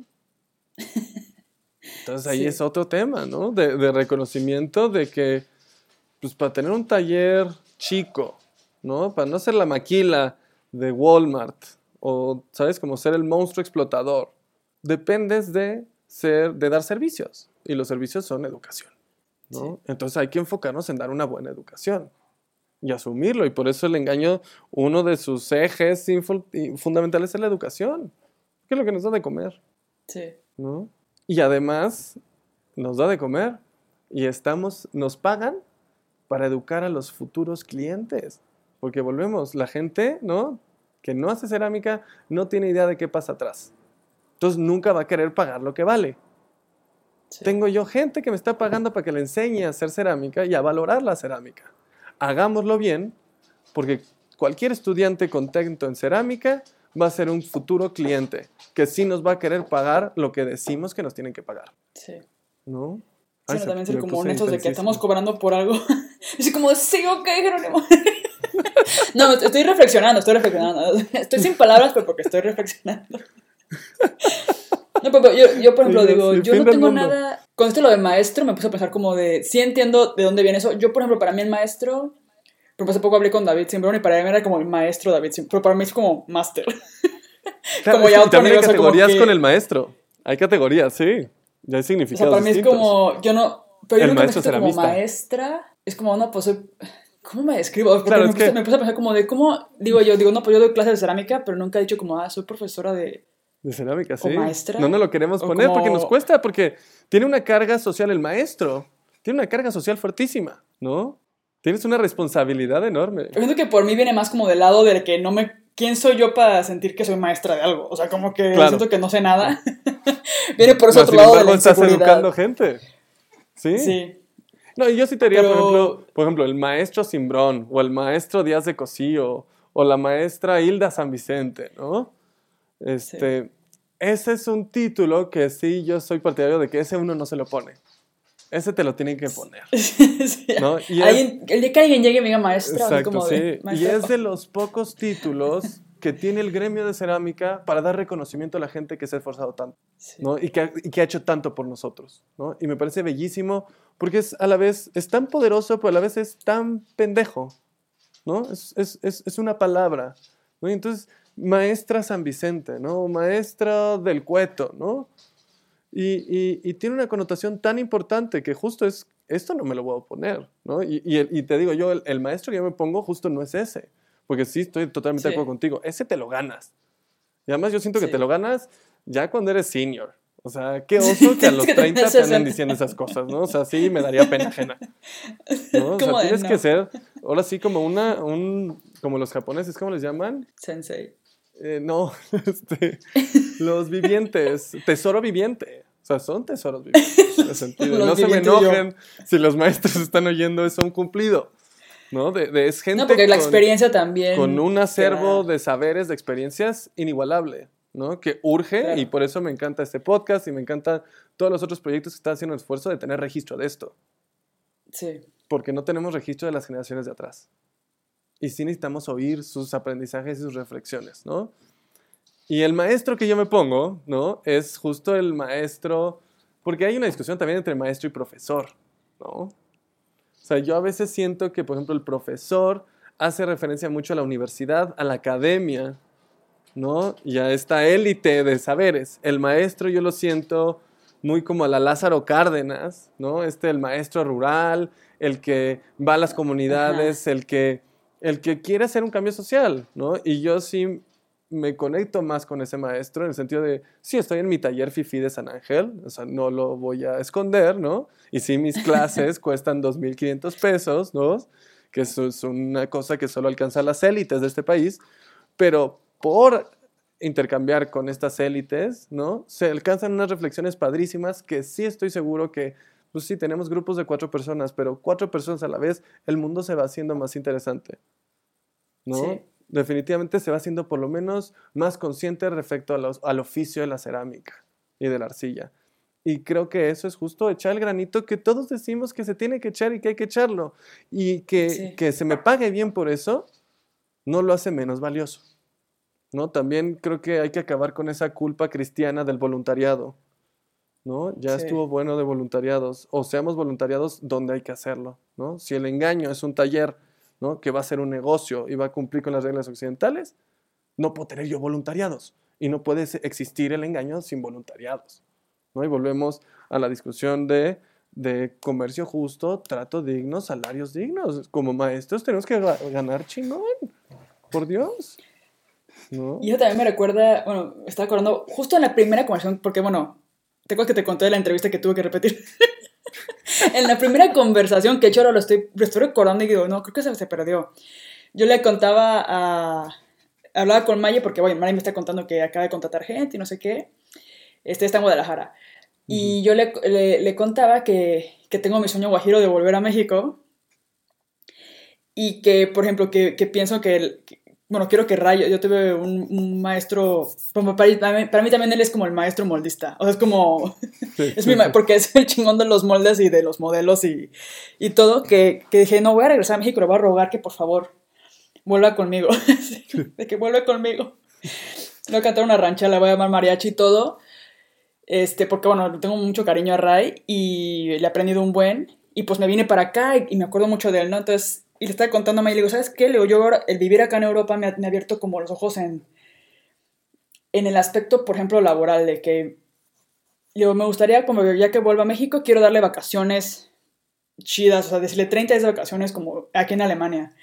Este, y quiero darle un sueldo, no sé qué, y me decía, güey, pero, o sea, como que se me decía, pero, o sea, pero vives en México, no estás ganando en euros, pero digo, pero siento que que quiero llegar como una especie como de acuerdo en el que yo sienta que es justo, o sea, que siento que desde ahí podemos empezar nosotros como ceramistas, ¿no? Como que nuestro taller, ok, a lo mejor yo me estoy guajireando con los 30 días de vacaciones, ¿no? Esos ni siquiera... No, pero sí encontrar puntos medios, de decir, no puede ser que los torneros estén en el salario mínimo y yo, como dueño de taller, esté ganando, no sé, 50 mil pesos mensuales.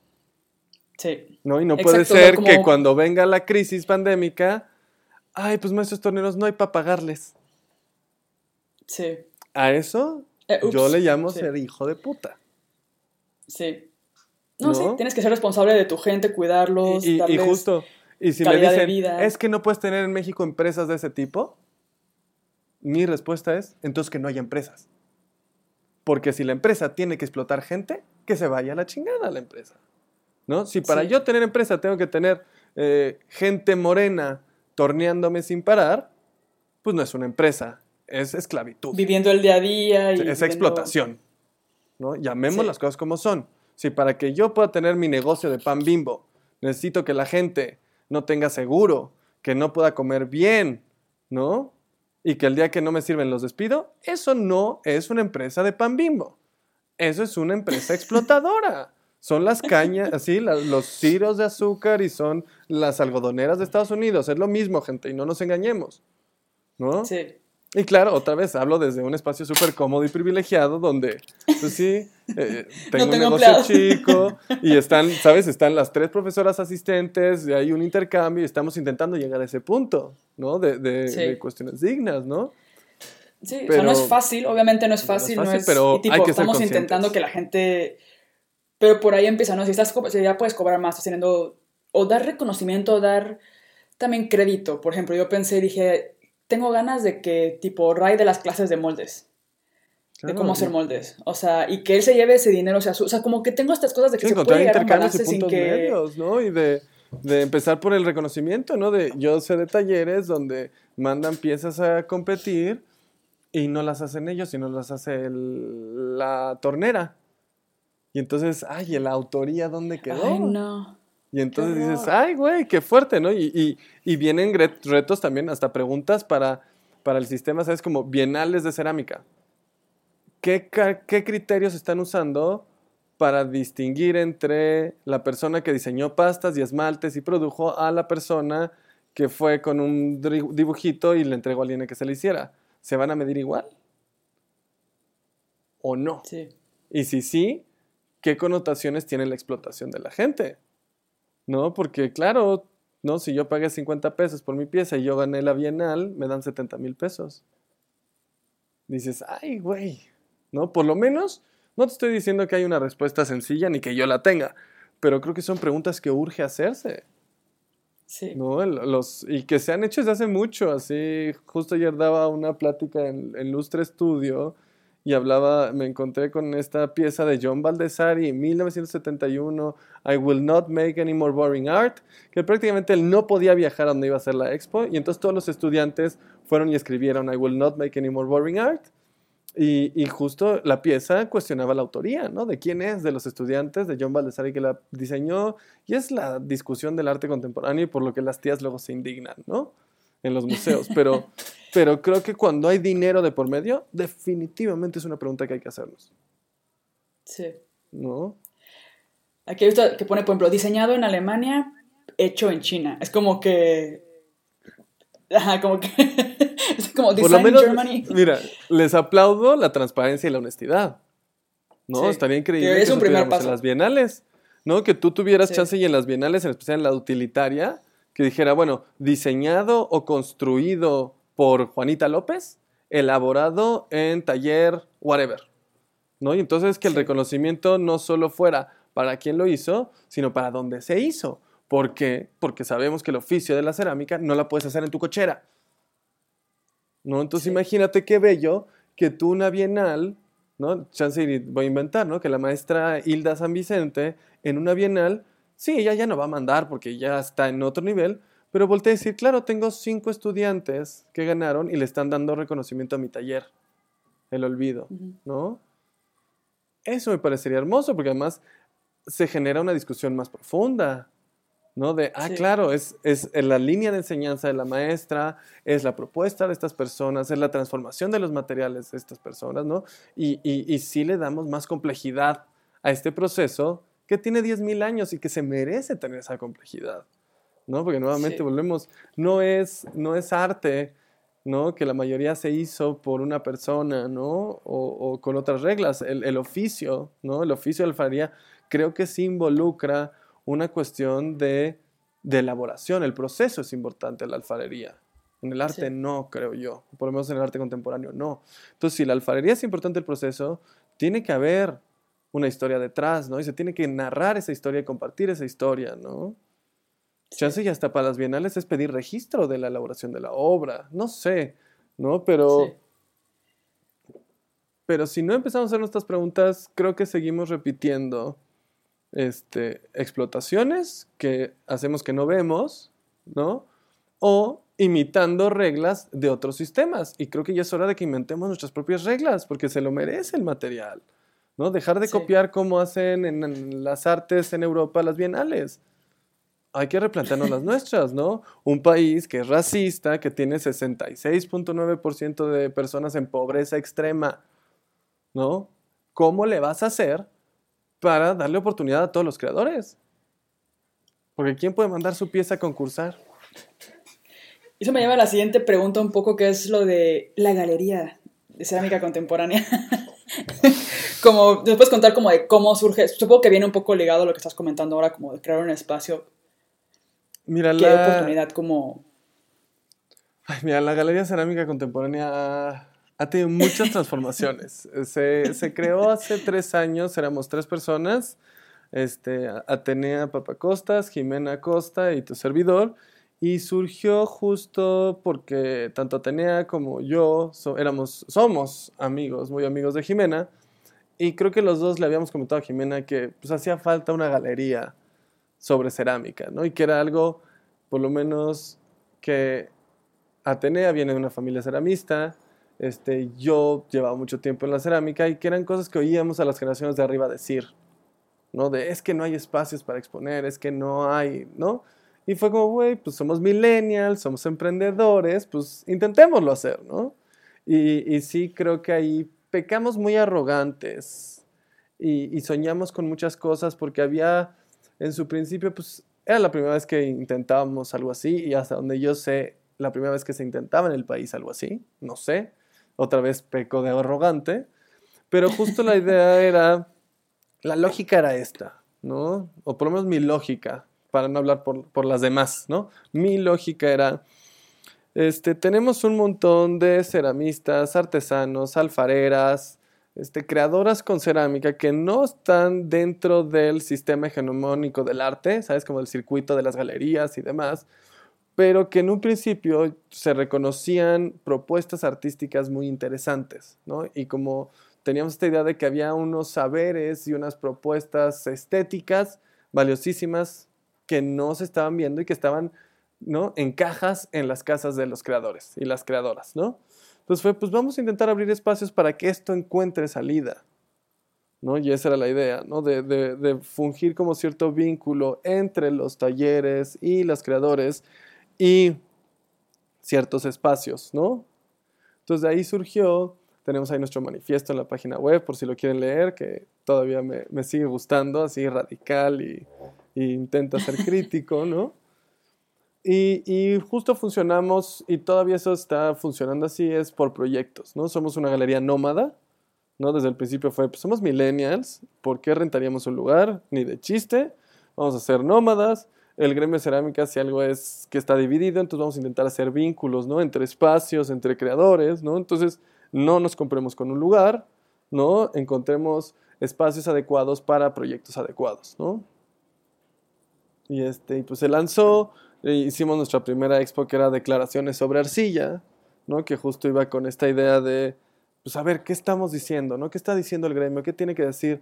Y fue una expo muy bonita, muy chula, pero lo que nos ha pasado el tiempo, y, es justo la reflexión que tuvimos Jimena y yo, que somos los que la están manejando ahorita, ¿no? Hace ya varios meses, si no es que a un año, nos dimos cuenta que estábamos cayendo en obviamente en la arrogancia de, ay, vamos con, con el gremio a llevarlos para acá, cuando pues, el gremio no quiere ir para allá por algo, ¿cierto? ¿No? O sea, como no es que la gente no quiera estar en las galerías por, porque no le den chance solamente. Hay, hay una cuestión de no querer estar ahí. ¿no? Y eso me parece además súper legítimo, súper válido y súper chingón. Decir, güey, yo no quiero ir con estos pendejos de, de que ponen guacales encima de otros, ¿no? Yo quiero hacer cuencos preciosos, ¿no? Entonces, como creo que la gran discusión de no volver la alfarería arte. Y a mí me fascina que la alfarería no sea arte.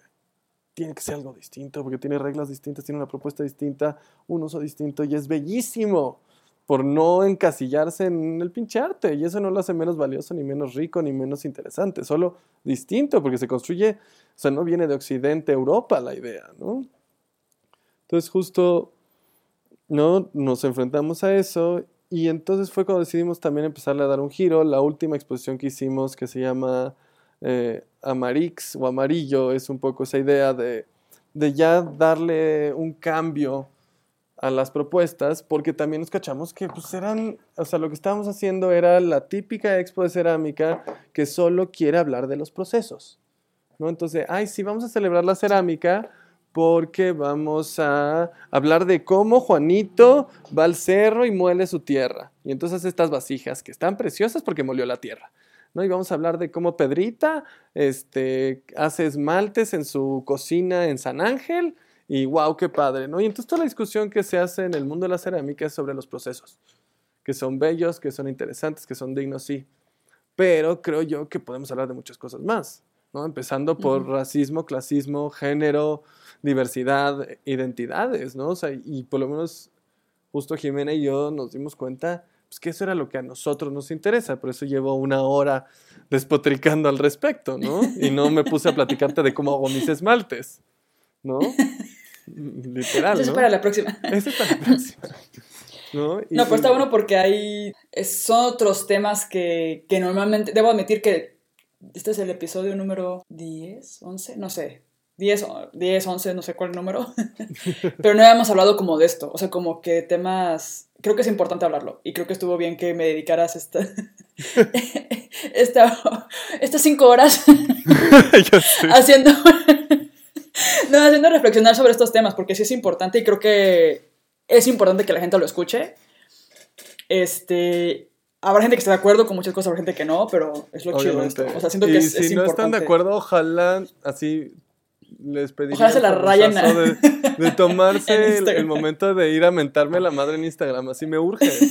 O sea, porque generalmente esto, esto necesita respuestas, ¿no? Hay, que respondernos y hay que dialogar al respecto y echarnos bronca. Sí. O sea, si algo también creo que le pasó al gremio es que pues, cada quien se encerró en su castillo y nadie le habla a nadie. ¿No? Y ahí sí, yo diría 10 puntos para los millennials, que por suerte en la situación en la que estamos permite generar estos vínculos. ¿no? Y ya hay dos o tres propuestas de difusión en, de arcilla cerámica, ¿no? Hay una, dos o tres galerías, ¿no? Hay muchos talleres que ya están en, redes, ¿no? Faltan que los demás se animen a, venir al, ruedo, ¿no? Pero sí urge hablar de estos temas y, y, son los temas que están pasando hoy, ¿no? O sea, o sea, están las marchas afuera pasando en el mundo. Creo que el gremio de la cerámica y la arcilla no se puede quedar atrás.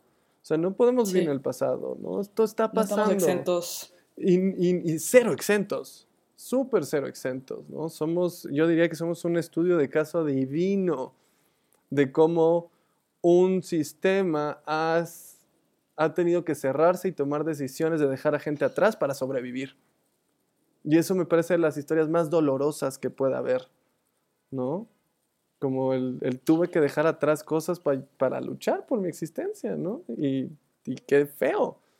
Pero pues si no las hablamos, no las sanamos y no las transformamos. Sí. ¿No? Y ahora con todos estos movimientos que hay, yo sí he tenido como, como dices ahora, como cómo lo estamos, como gremio ceramista, ¿no? Como cómo lo aplicamos, porque sí, claro, hemos escuchado como Black Lives Matter, este, y yo tipo, he tenido reflexiones sobre tonterías, no sé, como que me puse a pensar como de, ¿tengo amigos negros? O sea, como que cosas así que son así como, tipo, viviendo en Europa, de hecho sí tengo una amiga, este, Cady, que no va a escuchar este podcast sí, porque habla español. Saludos a Cady, Cadiatu.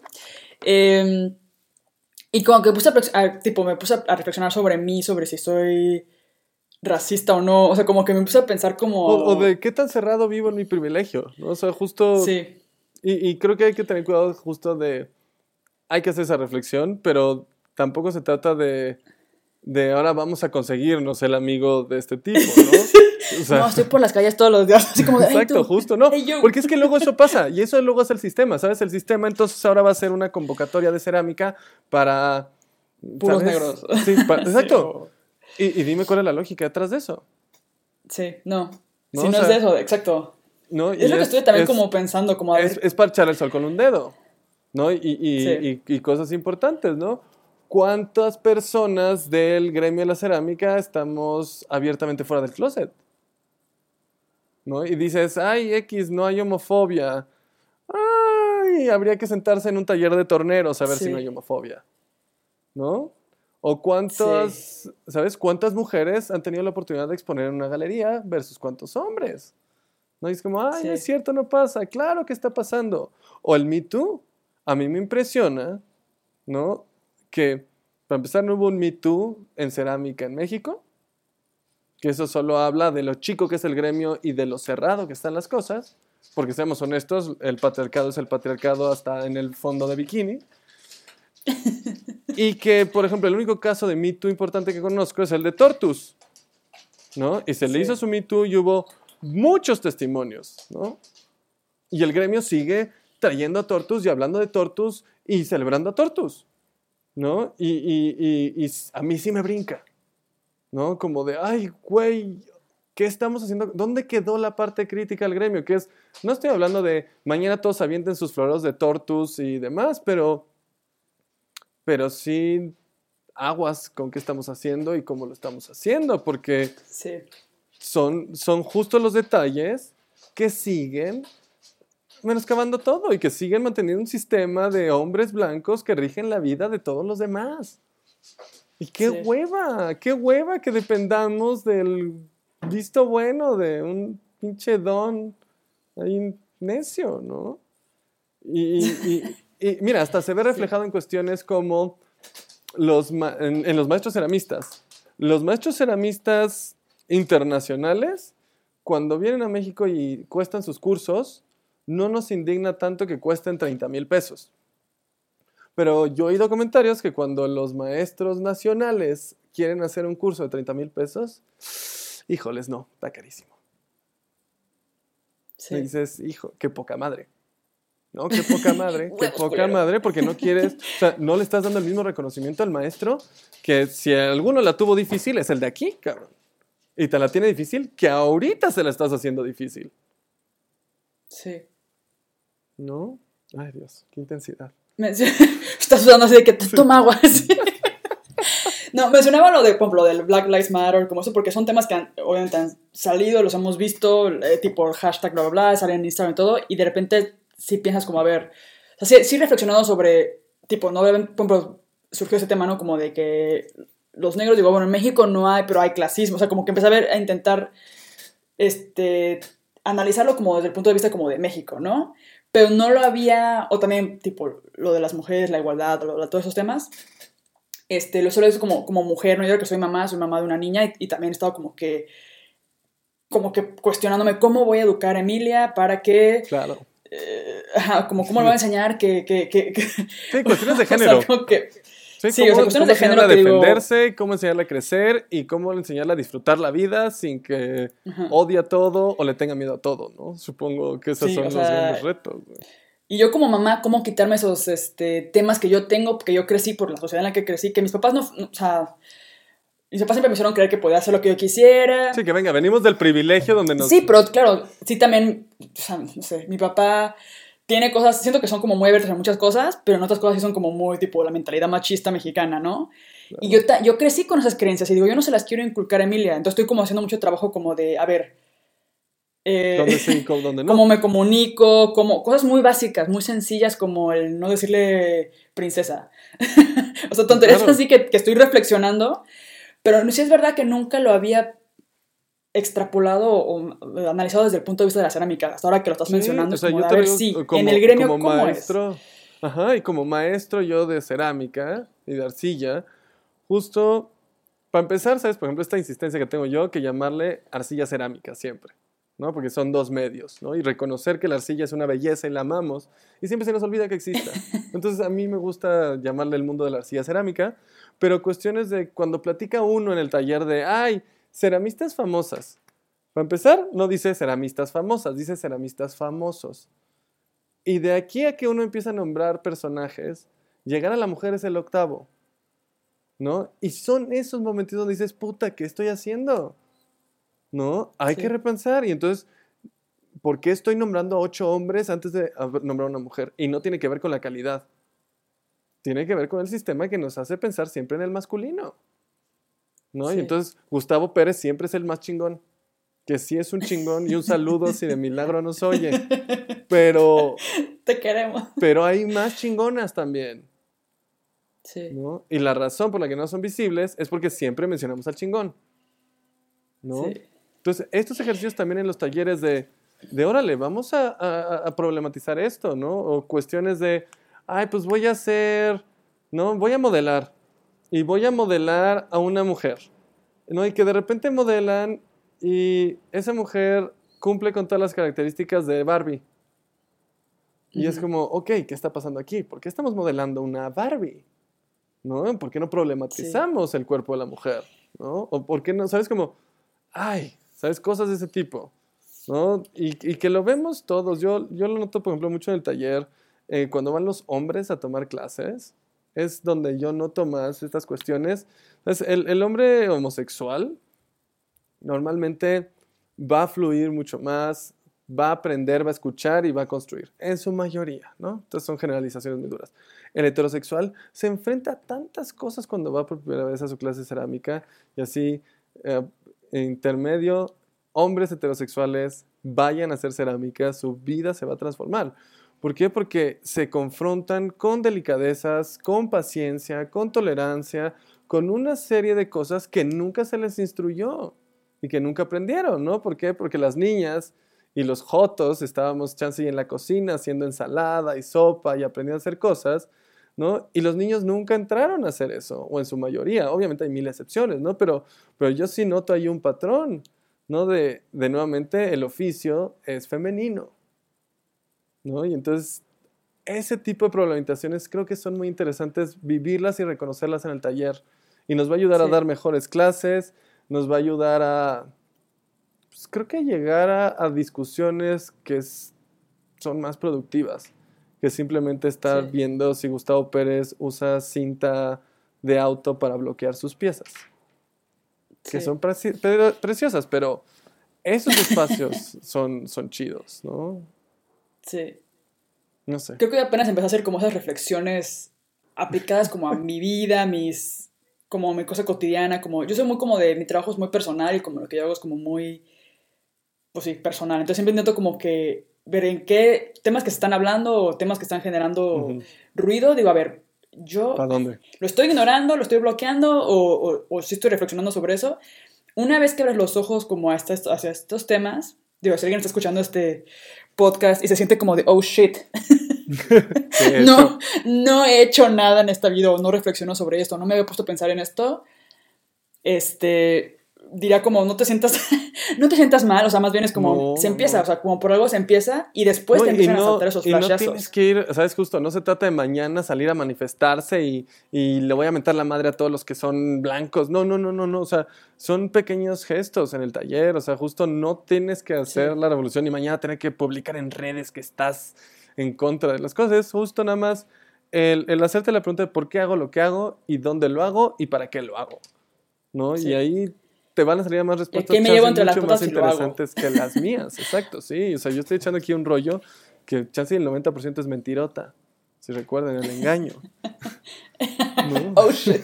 Toda esta conversación ha sido una mentira. Pero sí creo que necesitamos como gremio ponernos más críticos. Sí. Echarle sazón al, al asunto. Sí. Estoy trabajando en, en mi, en mi, en mi como el podcast, ¿no? Intento, este, ni ser puras mujeres, hacer, o sea, es como que intento que esté balanceado. O sea, no quiero entrevistar a o puras mujeres o puras...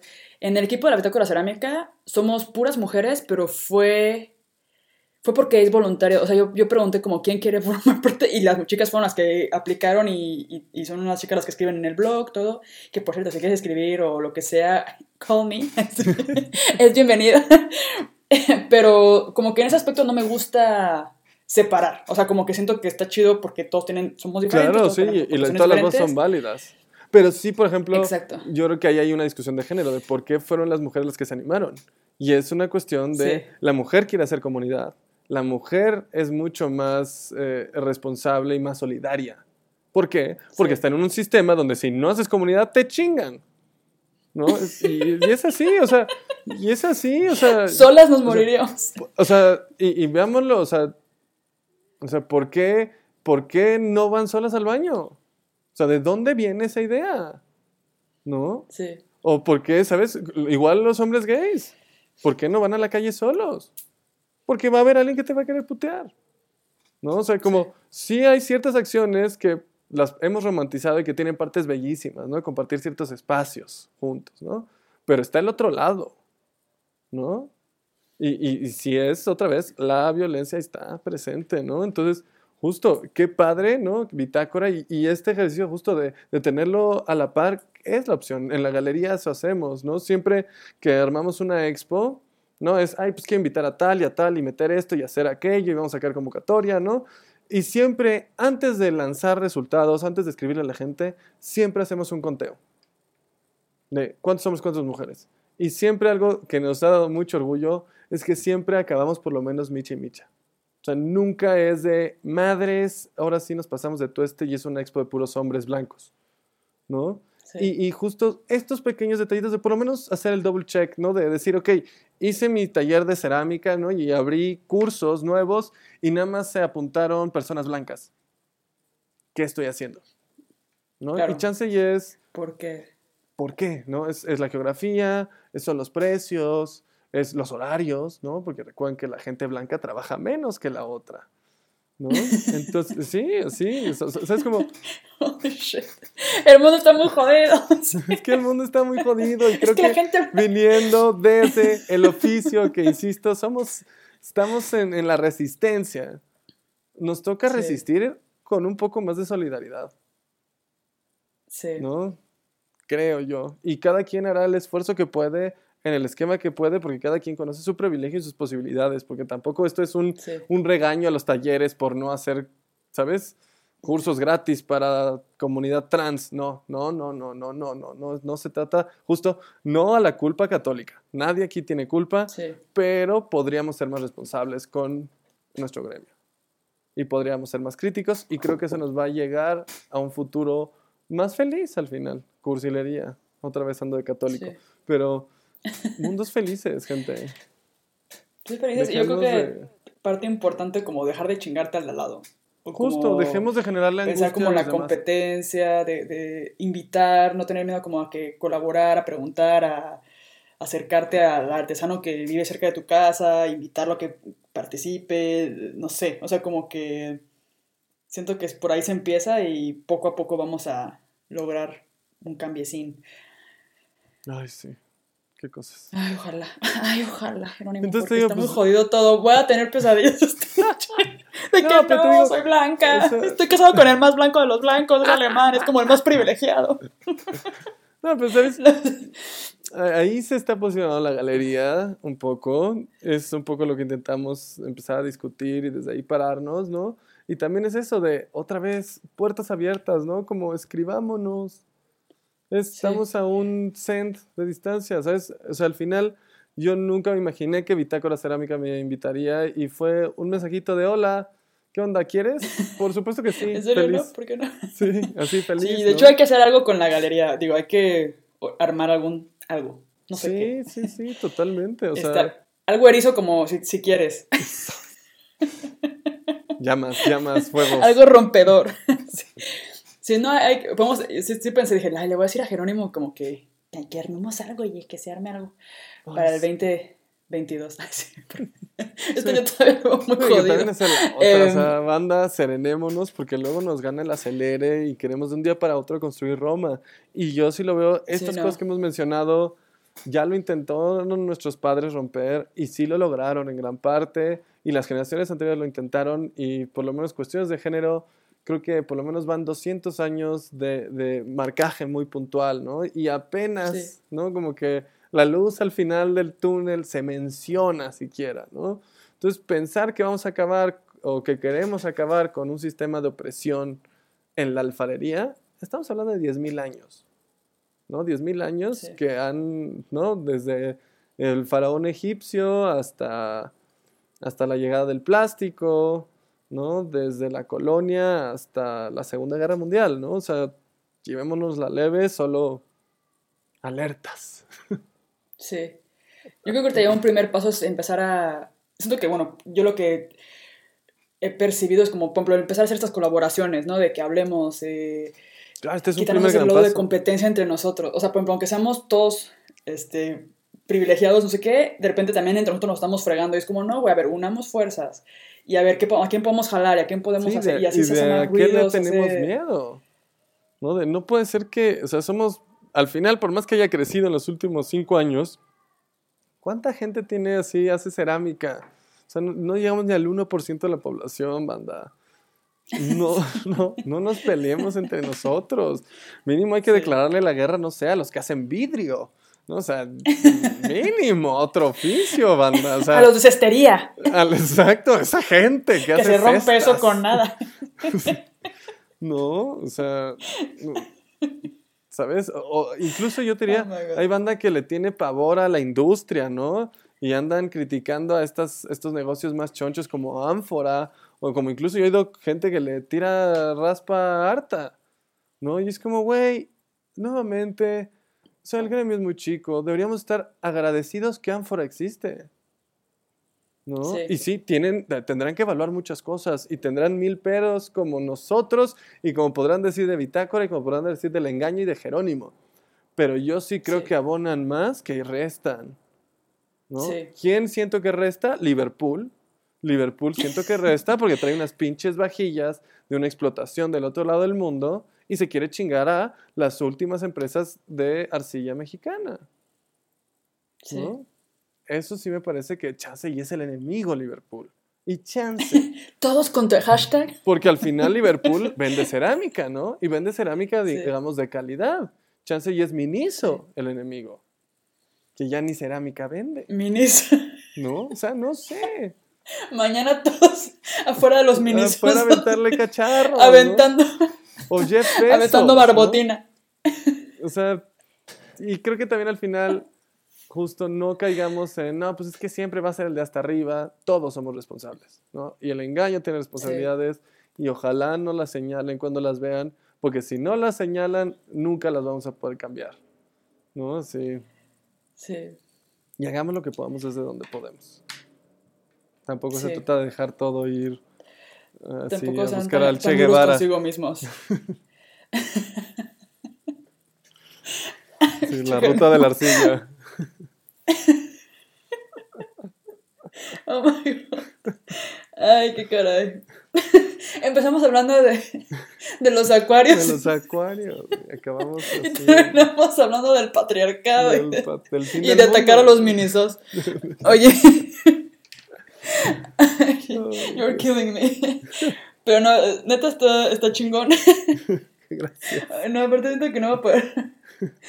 Son mis 10 de la noche casi y me acervo, estoy súper acelerada. Siento que no, no voy a poder dormir. Al miniso ahorita mismo. Ay, aquí no hay miniso. Thank Lord Jesus ah. Christ. Ay, debo admitir lo que tuve un guilty pleasure por miniso. Pero. Todos, sí, sí, sí. Todos. Todos Las bocinas del engaño son de Miniso, o sea, no, no voy a mentir.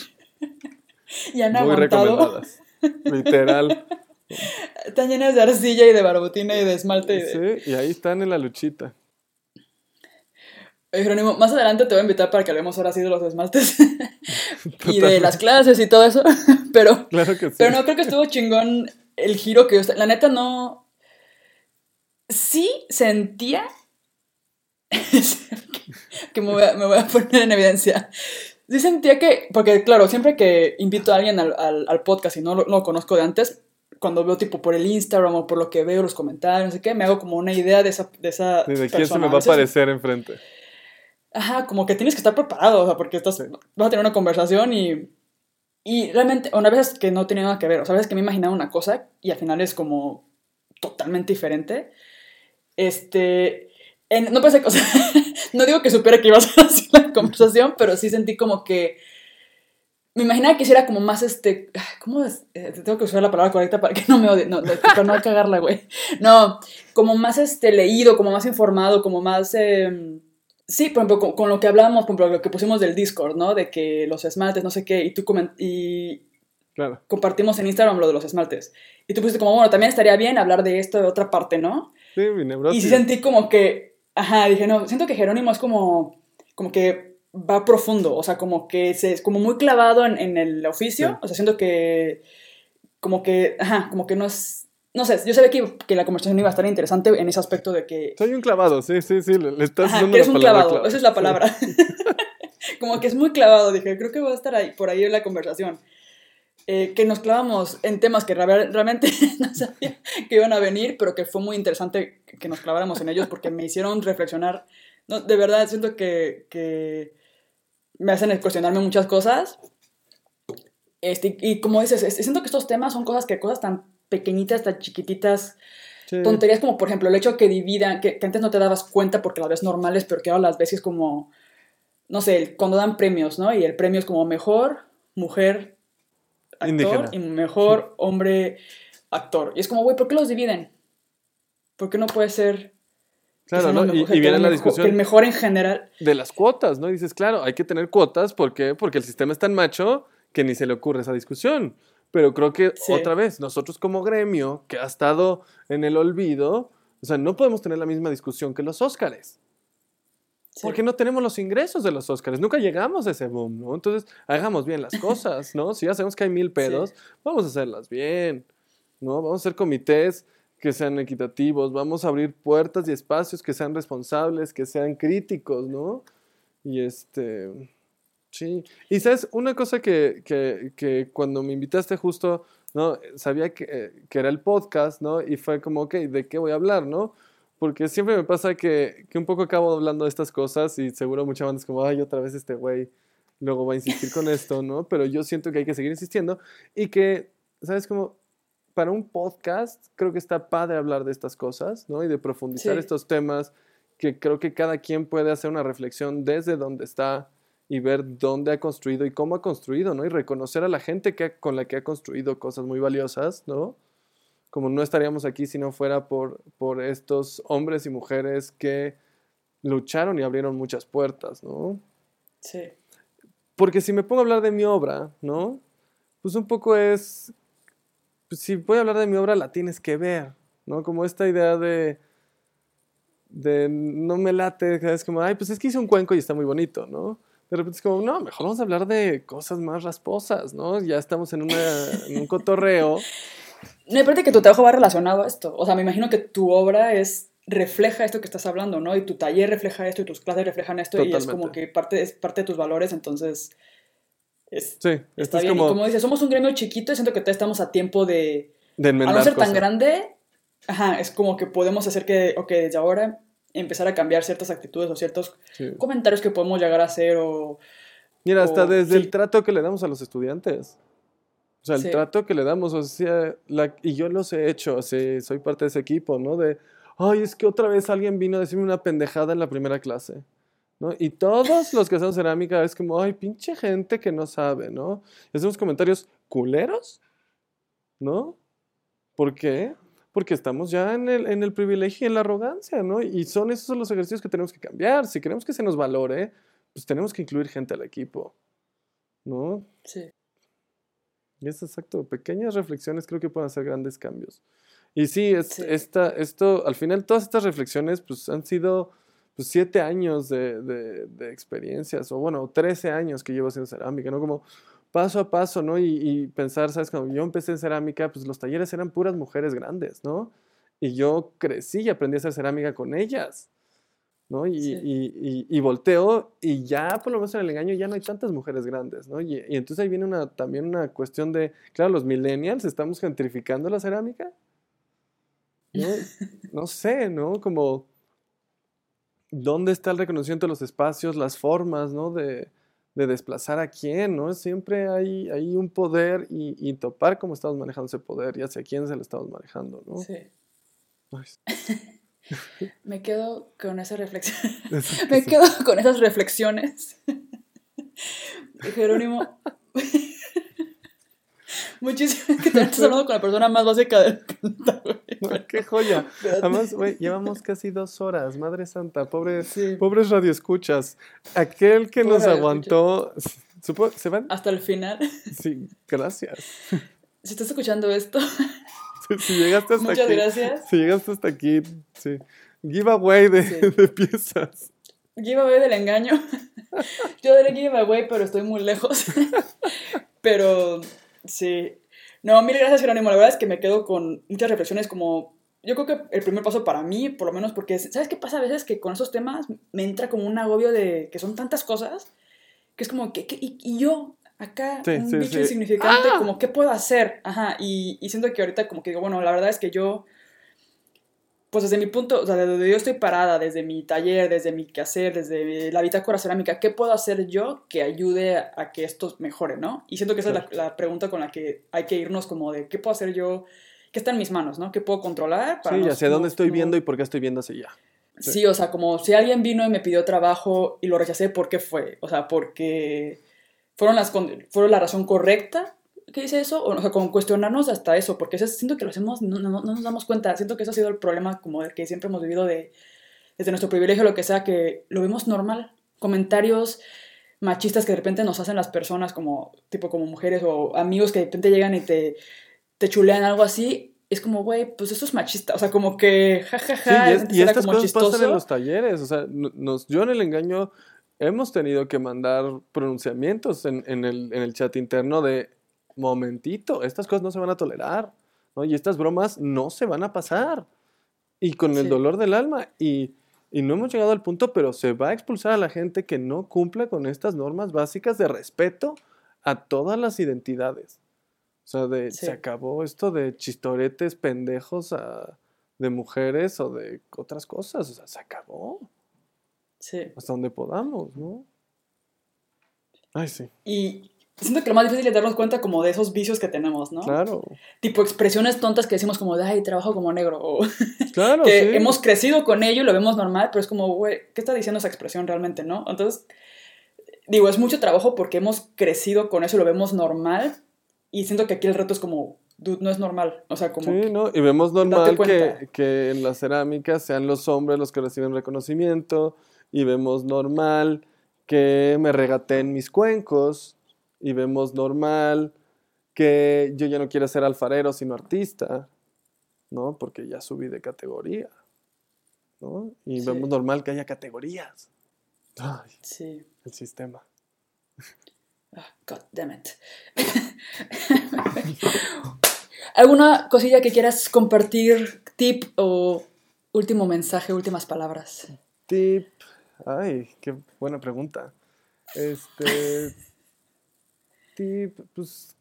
Por lo menos yo entré, si ya llevo un, rato, en este proceso de cuestionar el por qué hago lo que hago. Y creo que es un ejercicio bien bonito de, de como creador en arcilla cerámica, por qué me considero lo que me considero, con quién estoy haciendo equipo, como hacerme estas preguntas súper básicas de por qué, para qué, con quién, en dónde. ¿No? Y creo que eso nos va a ayudar a construir nuevos espacios y dejar de imitar los espacios que se nos taladró en la cabeza. Ese sería el consejo. Muy buen consejo. Muchísimas gracias. gracias a ti. Muchas, muchas gracias. Jerónimo Sáenz de Agüero, señores, para presidente. No, y, bueno, seguimos ahí en contacto cualquier cosa. Claro que sí. Yo voy a cortar aquí, pero bueno, seguimos despidiéndonos por otro lado. Pero muchas gracias. Pues, bye.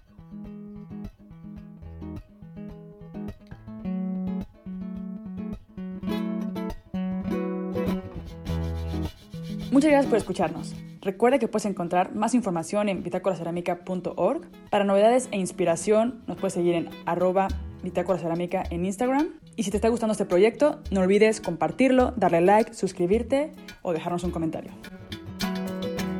El Cerámicas es editado por Beatriz Urbina, música original compuesta por Lucas Luna y Hernán Vargas, hecha con instrumentos de cerámica, y es creado para ti por La Bitácora Cerámica y por mí, Pau Stephens.